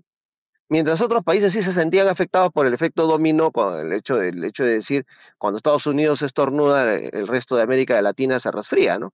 Entonces, Eso no sentimos en, en estos este, periodos de tiempo, ¿no? Pero ahora sí, estamos sintiendo y, la gente no, no asocia también que hay problemas internacionales a nivel económico. La gente del Perú solamente asocia el hecho de su problema en el Perú y que la presidenta no está haciendo nada, ¿no? No está haciendo nada por cambiar o revertir esa situación, ¿no? Entonces, eh, yo creo que la orientación va en ello.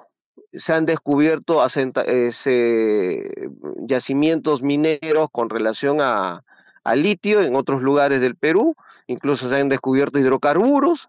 Por eso yo digo, ella está tratando de ir por esa línea de reactivar la economía en lo que siempre el Perú ha sido bueno, ser un país rentista, ser un país que exporta materias primas y en base a ello mantener una economía estable, ¿no? No, no es un país que busque un desarrollo industrial ni una producción industrial. Eso no, no lo veo y no lo veo en este gobierno tampoco, ¿no? Entonces, la baja popularidad va enfocado en eso, ¿no? Lo siente la ama de casa del día a día que va al mercado y cada vez eh, los soles le cuesta menos, eh, sí, con 20 soles que antes yo podía hacer una canasta diaria, ahora necesito 40 soles para hacer una canasta diaria y eso con deficiencia. Estamos hablando de desayuno, almuerzo y cena. Entonces, ya no es el 20 soles, ahora tengo que ir a 40 soles y ahora me estoy proyectando unos 50 soles. ¿Qué está pasando? Y eso lo está sintiendo pues la ama de casa que constantemente va a los mercados, a los supermercados y es la que percibe esos cambios económicos, ¿no? Que normalmente muchas de las personas no las perciben. Y esa es la gran mayoría de la población, ¿no? La gran mayoría de la población que está comenzando a sentir esos, esos este, efectos, ¿no? Esos efectos en la economía. Y obviamente denota, pues, eh, y se reflejan en la baja popularidad que está comenzando a, a tener y sentirse con la presidenta, ¿no? Quizás por eso ella ha optado por hacer estos cambios para darle un refresco a su gobierno y tratar de buscar una salida, porque todo el tema es económico, ¿no? Si, si el tema económico estuviera en, en, excelentes condiciones, creo que se vería menos la, la situación de la presidenta y creo que la presidenta estaría en mejor posición eh, en cuanto a gestión económica. Quizás en los otros no, porque obviamente también hay otros aspectos que a pesar del cuestionamiento al ministro del Interior y que está por ser interpelado, no se le ha cambiado la inseguridad ciudadana, ¿no? Lima se ha vuelto actualmente una ciudad donde te pueden estar matando por robarte algo, o porque te están cobrando un cupo, una persona abre un negocio y ya le están queriendo cobrar un cupo, y, y las mafias que se están insertando en el país, ¿no? Que están viniendo de otros lados, ¿no? Entonces, este, e, es, evidente la inseguridad ciudadana en el país, ¿no? y no solamente en la ciudad de Lima, sino a nivel nacional, ¿no? Entonces, yo creo que todo eso ha conllevado la baja popularidad de la presidenta, ¿no? Tú mencionabas al ministro del Interior, Víctor Torres, y recordé que hace muy poco dijo que, defendiendo ¿no? su, su, accionar, que existe un 36% de efectividad en los estados de emergencia que están aplicados en el país. Eh, una cifra bastante baja, ¿no? Porque habla de que un 64% ha sido un fracaso. Hay una interpelación pendiente. Eh, ¿Por qué lo mantiene? ¿Por qué lo mantiene? Es que tampoco no se va a deshacer de sus aliados cercanos, ¿no? ¿Por qué lo mantiene a Otárola, no? Porque Otárola está ahí con ella, ¿no? Eh, es el personaje que más le ha sobrevivido y le ha mantenido en el poder, ¿no? ¿Y quiénes son los que ayudan a que ella se mantenga en el poder, pues, ¿no? Eh, no olvidemos que el Perú está realmente manejado por un grupo de familias que son los que más se han hecho ricos en el Perú, ¿no? Y son los que manejan la cartera económica y política del país, ¿no? Y a lo, a lo cual la presidenta Boluarte se ha alineado ahí, ¿no? Se ha alineado para ella tratar de tener un gobierno estable y menos, menos complicado con los poderes fácticos que le llamamos en el Perú, ¿no? el, la población tendrá que ser sacrificada, ¿no? A menos que la población comience ya a sentir más la pegada y comience pues a levantarse. Lo mantiene el ministro del Interior pese a sus fracasos con la lucha contra el narcotráfico, porque es uno de sus cercanos de ella, ¿no? Entonces, ella de, todas maneras en el Ministerio de, de, perdón, en el Consejo de Ministros necesita tener este, gente que todavía es permeable a ella, ¿no? tener un nuevo ministro es conocer al ministro, eh, claro, tiene recomendaciones, tendrá muchos, muchas este, cartones, Pero el tema es, eh, ¿realmente lo conoces o es por recomendación? ¿no? ¿Quién los recomendó? Muchos dicen Otárola son, son los ministros de Otárola, ¿no? Y muchos dicen que es Otárola el que es el que realmente gobierna tras bambalinas, ¿no? Porque él es el nexo entre los poderes fácticos y la señora Dina Boluarte, ¿no? Entonces, eh, se da esa situación, ¿no?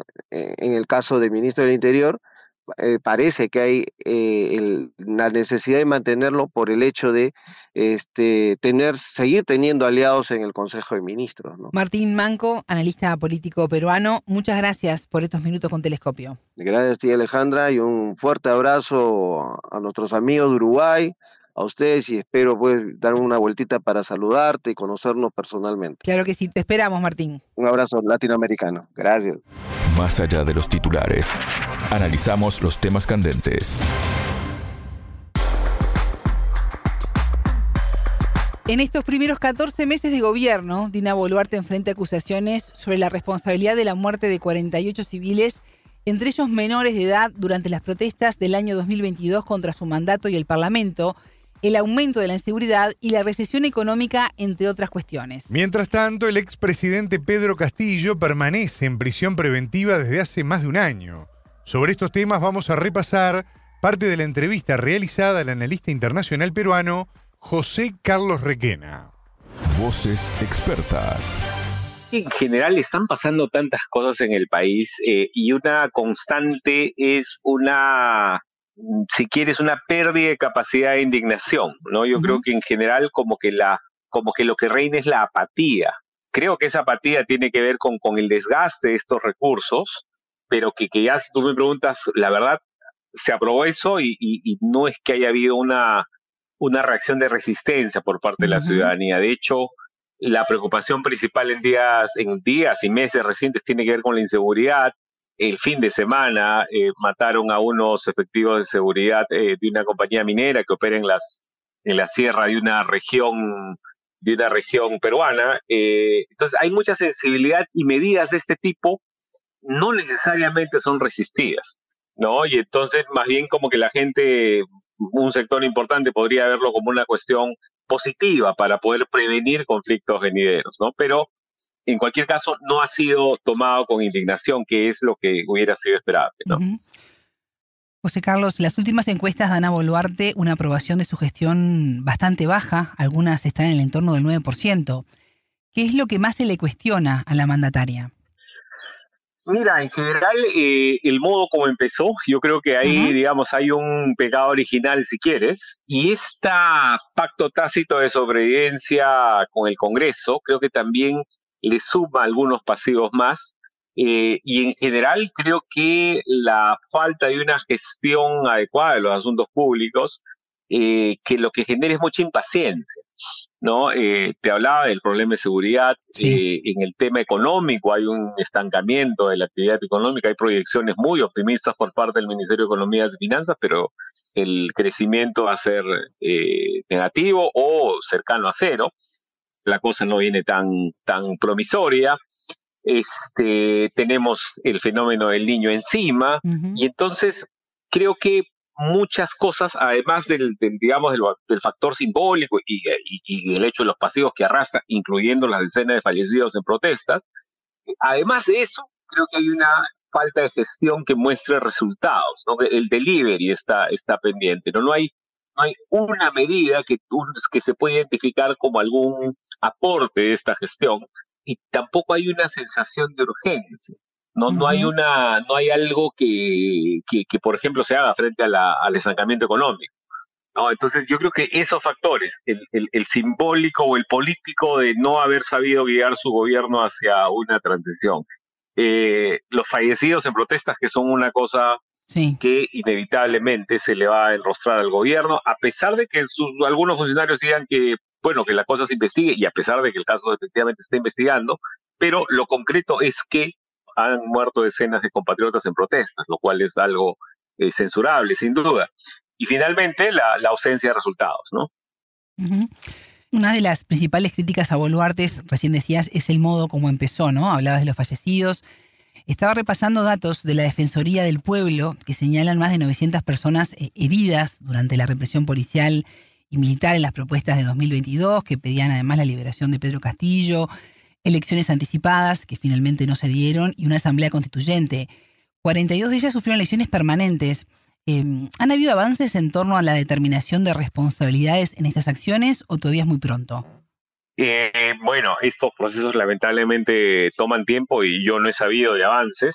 Y hay que además contextualizar porque sí es algo importante, ¿no? Estas protestas en determinado momento tuvieron que abarcar o, más bien tuvieron como objetivo de alguna manera paralizar el país, es decir, el, el objetivo de algunos de algunos de estos grupos, sobre todo en regiones, era eh, aislar a sus respectivas regiones del resto del país.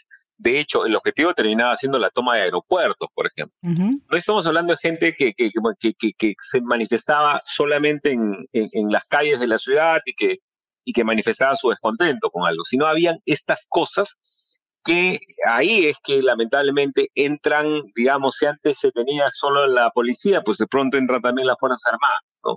Y entonces ya la situación se vuelve mucho más caótica, porque no es que las Fuerzas Armadas tengan la capacitación para, para sofocar conflictos sociales, ellos tienen, están formados para ir a la guerra. Entonces es ahí donde lamentablemente se, se, se, se, terminan eh, todo descontrolando, ¿no? Y, todo haciendo mucho más confuso y más complicado. eh, pero lo que es importante para contextualizar, es, esta motivación que se tuvo. En algunos casos se querían paralizar objetivos estratégicos de la nación. ¿no? Yo te he hablado de aeropuertos, te puedo hablar de, de centrales hidroeléctricas y todo ese tipo de casos que ya son de una, que hablan de una protesta un poco más difícil de controlar, si se quiere, ¿no? José Carlos, más allá de los vaivenes políticos, que son muy importantes, ¿Cómo viven los peruanos esta situación marcada por resolver el día a día que desdibuja muchas veces prestar atención a los cambios políticos? Eh, pues yo te diría que lo viven con creciente frustración, ¿no? Eh, un, indicador, si algo cabe para, para esto, es la cantidad de, peruanos que están saliendo del país para no regresar, ¿no? Hay, hace algunas, eh, algunos meses presentaban encuestas que, por ejemplo, mostraban que si regularmente la media de gente que con intención de migrar del país está en torno al 28, 30%, pues ahora eso había subido encima del 40% según encuestas, eh, y entre los jóvenes de 18 y 24 el porcentaje llegaba a 60. Esas nuevamente son encuestas, pero cuando ya te ponen las cifras reales y te hablan de 400 mil peruanos, que hasta junio habían dejado el país sin intención de regresar. Y además cuando se ve la data eh, concreta, ya no te hablo de encuestas, sino de cifras oficiales de migraciones, pues son imágenes, eh, son gráficas, la verdad, muy desoladoras, ¿no? Eh, porque el país, sin duda, tiene todos estos problemas, estos vaivenes que, que mencionas, pero eh, no es el país de los 80. En los 80 eh, Perú tenía una profunda crisis económica, teníamos dos grupos terroristas eh, accionando y la represión estatal también que, que originaban muertos. Hemos tenido en esas décadas, se estima que cerca de 70 mil fallecidos. y aún en esa época, y digamos, y, y, y, y de alguna manera, en términos de desesperanza, ya se puede comparar esa década con todas estas cosas negativas que te he dicho con la actual, que sobre todo tiene eh, una incapacidad para ponerse de acuerdo en algunas cosas mínimas eh, y una polarización constante que se traduce además en una inestabilidad eh, casi permanente, ¿no? ¿Y cómo está afectando a Boluarte el rol que cumple su hermano, Nicanor Boluarte, señalado por varios sectores como un consejero en la sombra? Pues es efectivamente los principales eh, observadores lo, le atribuyen un, rol, lo, lo, lo, cuestionable, lo peligroso es que no tiene una responsabilidad formal eh, y en consecuencia no es alguien que pueda rendir cuentas, a diferencia de un ministro, por ejemplo, que tú puedes invitar o censurar o remover. En este caso es una cosa muy poco clara, ¿no? Yo creo que le afecta, le afecta sobremanera, de hecho las, las varias de las decisiones más controvertidas se le atribuyen al hermano de la, de la presidenta, por ejemplo, la, en la nominación de algunos altos funcionarios. Entonces yo no creo, yo creo que le impacta negativamente. Yo creo que es una influencia tóxica y es algo sin duda riesgoso que, que, que, que tocará seguir observando, ¿no? Telescopio. Ponemos en contexto la información. Bueno, Alejandra, hasta aquí nuestro espacio de análisis. Les recordamos que pueden volver a escuchar la entrevista en sputniknews.lat. Ya lo saben, la frase del día la escucharon en Telescopio. Todas las caras de la noticia en Telescopio. ¿Quiénes son los que ayudan a que ella se mantenga en el poder? Pues, ¿no? Eh, no olvidemos que el Perú está realmente manejado por un grupo de familias que son los que más se han hecho ricos en el Perú, ¿no? Y son los que manejan la cartera económica y política del país, ¿no? Telescopio, un espacio para entender lo que sucede en el mundo.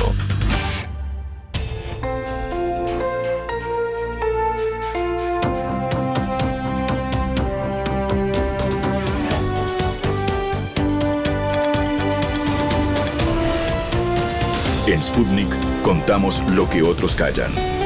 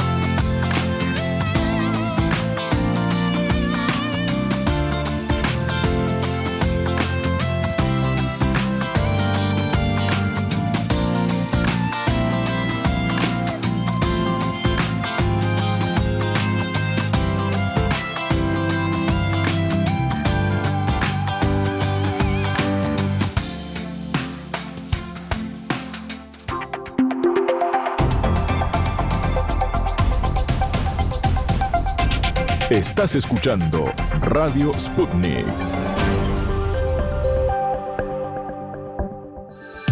De cerca, los periodistas de Sputnik comentan la vida social y política de su país. Seguimos con En órbita para contarles que la transición energética es un tema que preocupa a nivel general a los gobiernos del mundo. Cuba no es la excepción. Para la próxima década la isla tiene como meta generar electricidad mediante el uso combinado de combustibles fósiles extraídos en su territorio y de fuentes renovables. La corresponsal de Sputnik en La Habana, Danay Galetti, estuvo trabajando sobre este tema y ya la tenemos en línea para que nos cuente. Bienvenida, Danay, ¿cómo estás? Gracias, Ale. Un placer contactar contigo para hablar sobre este tema tan medular ahora mismo en Cuba. Bueno, y aprovecho yo también a saludarla a Danay, el gusto grande de recibirte. Danay, ¿cómo es la matriz energética actual de Cuba? Hola Martín, un saludo para ti y para quienes escuchan la radio de Sputnik a esta hora. Bueno, eh, te diré que según el Ministerio de Energía y Minas, en la actualidad, 95% de la producción de energía eléctrica en Cuba se basa en el empleo de combustibles fósiles y apenas un 5% se genera a partir de estas fuentes renovables de energía. La política de desarrollo de fuentes renovables y eficiencia energética en Cuba no inició ahora mismo, o sea, no es un tema eh, que empezó recién, sino que ya viene desarrollándose desde el año 2014, según me explicó el director técnico de la Unión Eléctrica, Lázaro Guerra Hernández. Él dijo que si bien al comienzo este impulso, eh, el impulso de esta iniciativa no alcanzó todo lo que se esperaba, principalmente por el financiamiento, hoy sí se ve un poquito más eh, de, desarrollo, de interés, de necesidad eh, eh, impulsar este tipo de, uso de las fuentes renovables de energía para la generación de fluido eléctrico. Recordemos que en Cuba existe ahora mismo una crisis en este sentido, hay un déficit grande de combustible, sobre todo porque muchos de estos insumos se importan y entonces es de vital importancia el desarrollo de esta política. Dentro de la FRI, como se conoce a las fuentes eh, renovables de energía priorizadas en el país caribeño, está la eh, solar fotovoltaica, de acuerdo con Guerra Hernández. Y actualmente sí resulta perceptible, como les decía, el incremento de la generación eh, por esa vía.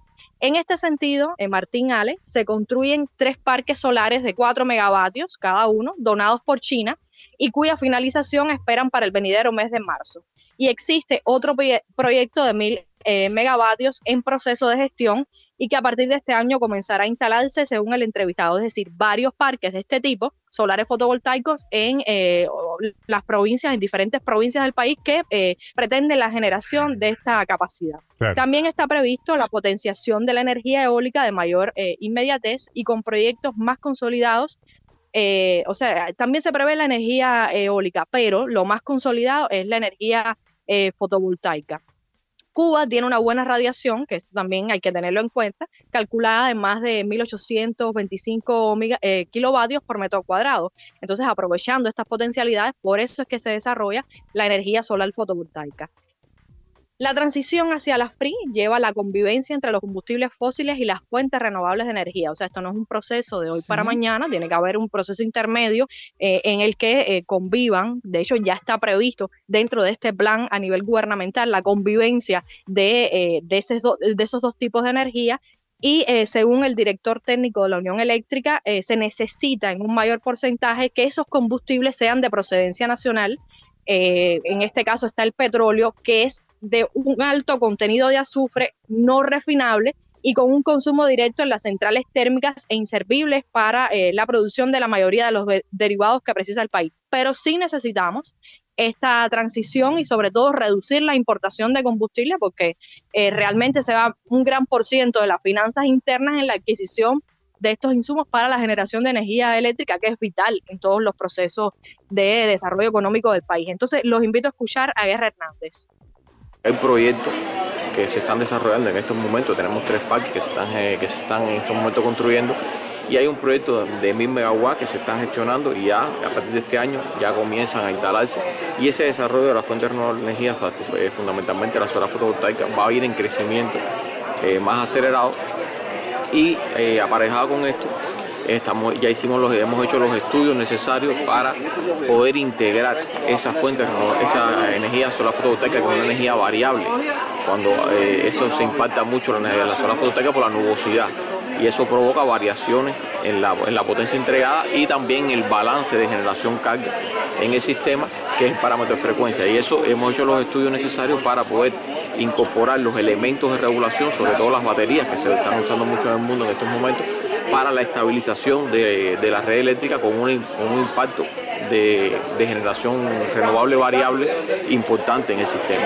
Y esos estudios se han hecho y también como parte de ese proyecto se va a incorporar un nivel de acumulación de energía para estabilización de red que permite integrar de manera más amigable esa generación variable al sistema eléctrico. Y todo lo que sea fuente renovable de energía y la generación con crudo nacional y con gas acompañante de extracción de petróleo, que son las fuentes nacionales, son prioridad. De manera tal que se gane en independencia energética. En estos momentos más del 50% de la, de la, generación del país se hace con fuentes importadas. Estamos hablando de, de fuel, eh, diésel, que son eh, eh, combustibles caros y que también eh, impactan negativamente también en las finanzas del país, porque el país invierte muchos recursos en la compra de combustible para poder generar electricidad. El entrevistado hablaba de la independencia energética. Danay, ¿cuál es la situación de Cuba a la hora de comprar combustible para la producción de electricidad? Ale, hay que tener en cuenta que el precio del petróleo no es una cosa que no sufre variaciones en el mercado internacional. Eh, hay constantes cambios en este sentido, sobre todo a partir de eh, los conflictos que han emergido en los últimos tiempos. Y por demás, Cuba es un país asediado desde hace más de 60 años por el bloqueo económico, comercial y financiero y debe buscar eh, la adquisición de este tipo de insumos a través de, diferentes fuentes, a veces a más alto precio, terceros países y todo se complejiza a la hora de adquirir esos, esos combustibles. Entonces, de acuerdo con los especialistas del Ministerio de Energía y Minas, un funcionamiento relativamente normal del país implica el uso de 8 millones de toneladas de combustible. Así que podrás imaginarte cuán difícil eh, tiene que ser eso, sobre todo si el 60% de dicha demanda se cubre mediante la importación y el 40% restante comprende el crudo nacional empleado en la generación de electricidad en la termoeléctrica, eh, o sea, en las termoeléctricas y además el gas natural. Y eh, eso es lo que hablábamos antes, que, en esa transición hasta la, hacia las fuentes renovables de energía, se tiene que lograr que la mayor cantidad eh, del empleo de los combustibles sea de estos que, que, producimos aquí en la isla. Esta dependencia afecta de manera significativa, como ya lo han dicho los expertos, la economía y la calidad de vida de la sociedad, pues el país no logra satisfacer la demanda eh, interna y bueno, eh, son los apagones que se ven de manera continua, que no solo afectan a los residentes, eh, a los residentes en, la mayor de las Antillas, sino que además afectan los procesos, el desarrollo de los procesos productivos. Hablé también entonces con Alfredo López Valdés, quien es director general de la Unión Eléctrica, y dijo a Sputnik que la transición energética es un proceso paulatino que también requiere recursos. O sea, estábamos viendo que, por ejemplo, este parque fotovoltaico está donado por China y, por supuesto, y que inicialmente en el 2014 no se impulsó con el rigor debido por falta de financiamiento, o sea que esto no es de hoy para mañana. Hay proyecciones, eh, hay un interés gubernamental de llevarlo a efecto, pero no es algo con lo que se pueda contar ahora mismo. O sea, es un proceso paulatino, como decía Alfredo López Valdés, y vamos a escucharlo a continuación. Específicamente, la energía solar fotovoltaica es algo que en Cuba estamos trabajando para incrementarla lo más posible. En este momento estamos haciendo cuatro, estamos haciendo tres parques de 4 megawatts cada uno, que son una donación china, y lo debemos terminar para marzo. Y se está trabajando también para en los próximos años intensificar mucho la energía solar fotovoltaica. Eso implica que estas energías como la eólica y la solar fotovoltaica son variables, a veces en el tiempo aumentan o disminuyen y requieren también tener alguna acumulación por batería y también se están haciendo los cálculos necesarios para introducir la acumulación. O sea, nuestro país tiene como meta la transición energética como el mundo entero. Y en eso, aún con nuestras limitaciones económicas, es una altísima prioridad. Ale Martín, también conversé con María del Carmen Echevarría eh, Gómez, quien es la jefa del resultado 1 del proyecto Fuentes Renovables de Energía como apoyo al desarrollo local. Se trata de una iniciativa que estimula el progreso de las comunidades eh, rurales mediante la facilitación del acceso a las energías renovables y el consumo eficiente. Ella eh, conversaba conmigo sobre el impacto que ha tenido en estas comunidades este proceso y que parte no de una imposición de la tecnología, porque estamos hablando de comunidades rurales que muchas veces no tienen el acceso a este tipo de eh, condiciones, sino un estudio de las necesidades, las oportunidades, de cómo eh, esas personas pueden cuidar o pueden acceder de manera oportuna a esas tecnologías y producir a favor eh, de su propio desarrollo y del desarrollo de la comunidad. Entonces vamos a escuchar un fragmento de esta conversación para tener una idea más clara del valor de esta iniciativa en comunidades alejadas eh, de la isla. Fundamentalmente está asociado a la implementación de tecnologías para fuentes renovables de energía, mejorando el consumo, la eficiencia energética y siempre transversalizado por un enfoque de género. Nosotros creemos eh, que uno de, los elementos o de los referentes más importantes es que se hace desde el estímulo de la participación ciudadana la democratización del conocimiento. ¿Qué quiere decir esto? Que llegamos a las comunidades no a llegar y decirle, toma, esta es la tecnología que vamos a imponer porque es la innovación y que es el desarrollo para el cambio de matriz energética, sino que, en primer lugar, qué necesidades de entidad tiene, de qué padece, qué quieres mejorar en tu vida, qué te hace falta. Y si es la energía, bueno, esta es la oferta, te vamos a acompañar, cuáles son tus potencialidades.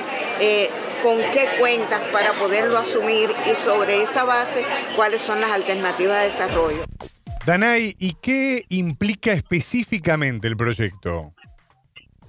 Sí, Martín, este proyecto incluye más que todo la sensibilización sobre la tecnología y la formación y capacitación respecto a estos recursos, su cuidado y mantenimiento y la repercusión de las variaciones climáticas. Recuerda que Cuba es un país eh, con enorme incidencia de ciclones, de huracanes, incluso aquellas comunidades que estén cerca del mar, la erosión, el salitre puede afectar este tipo de equipos y entonces más que todo incluye la capacitación, o sea, cómo eh, te voy a formar a ti para que cuides tu propia tecnología que es beneficiosa a la hora de promover eh, tu propio desarrollo, de desarrollar, por ejemplo, eh, sectores como la agricultura, a la hora de eh, establecer un sistema de riego. me decía la especialista que no solo ellos deben sentir que la energía es un derecho, sino que constituye una responsabilidad social. Para ello, bueno, los especialistas que están involucrados en, esta iniciativa trabajan con diferentes grupos etarios en estas áreas aisladas del sistema electroenergético nacional. Desde niños, o sea, porque la capacitación tiene que empezar desde edades tempranas hasta los adultos mayores, pero especialmente eh, la incidencia de este conocimiento es con las mujeres, pues ellas pasan más tiempo en las casas y deben aprender a trabajar con esos componentes. Qué interesante todo lo que estás contando, Danay, sobre la transición energética, ¿no? Y todo lo que hay en el DEBE eh, a todo nivel de, la región, ¿no? Toda América Latina y qué bueno que, Cuba esté haciendo en estos momentos ese avance tan importante. Danay, muchísimas gracias por eh, este completo informe. Gracias, Ale. Un placer eh, haber contado un poquito de lo que se hace en Cuba en materia de energías de, con fuentes renovables, de la adquisición de energía con fuentes renovables. Y bueno, nada, un abrazo grande para ustedes. Era Danay Galetti, corresponsal de Sputnik en La Habana. Mirada los corresponsales de Sputnik acercan los temas más destacados de su país.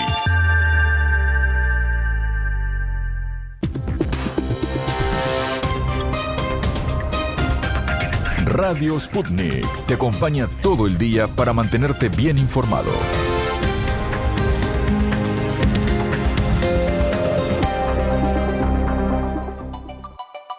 Bueno, Alejandra, momento de la despedida, de cerrar esta primera mañana, de cerrar una semana más aquí en, en órbita, ya con el ojo mirando hacia el fin de semana y por supuesto también esperando más noticias ya la semana que viene, más temas para abordar acá en el programa. Un febrero movidito, ¿no? No habitual en la región, en el mundo, pero bueno, así es como está toda esta historia, ¿no? De conectarnos no solo regionalmente, sino con el resto del planeta. Veranos eran los de antes. Veranos eran los de antes. Claro, claro.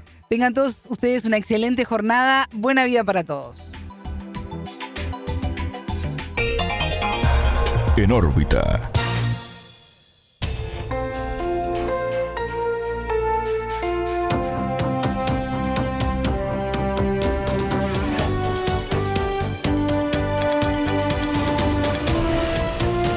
En Sputnik contamos lo que otros callan.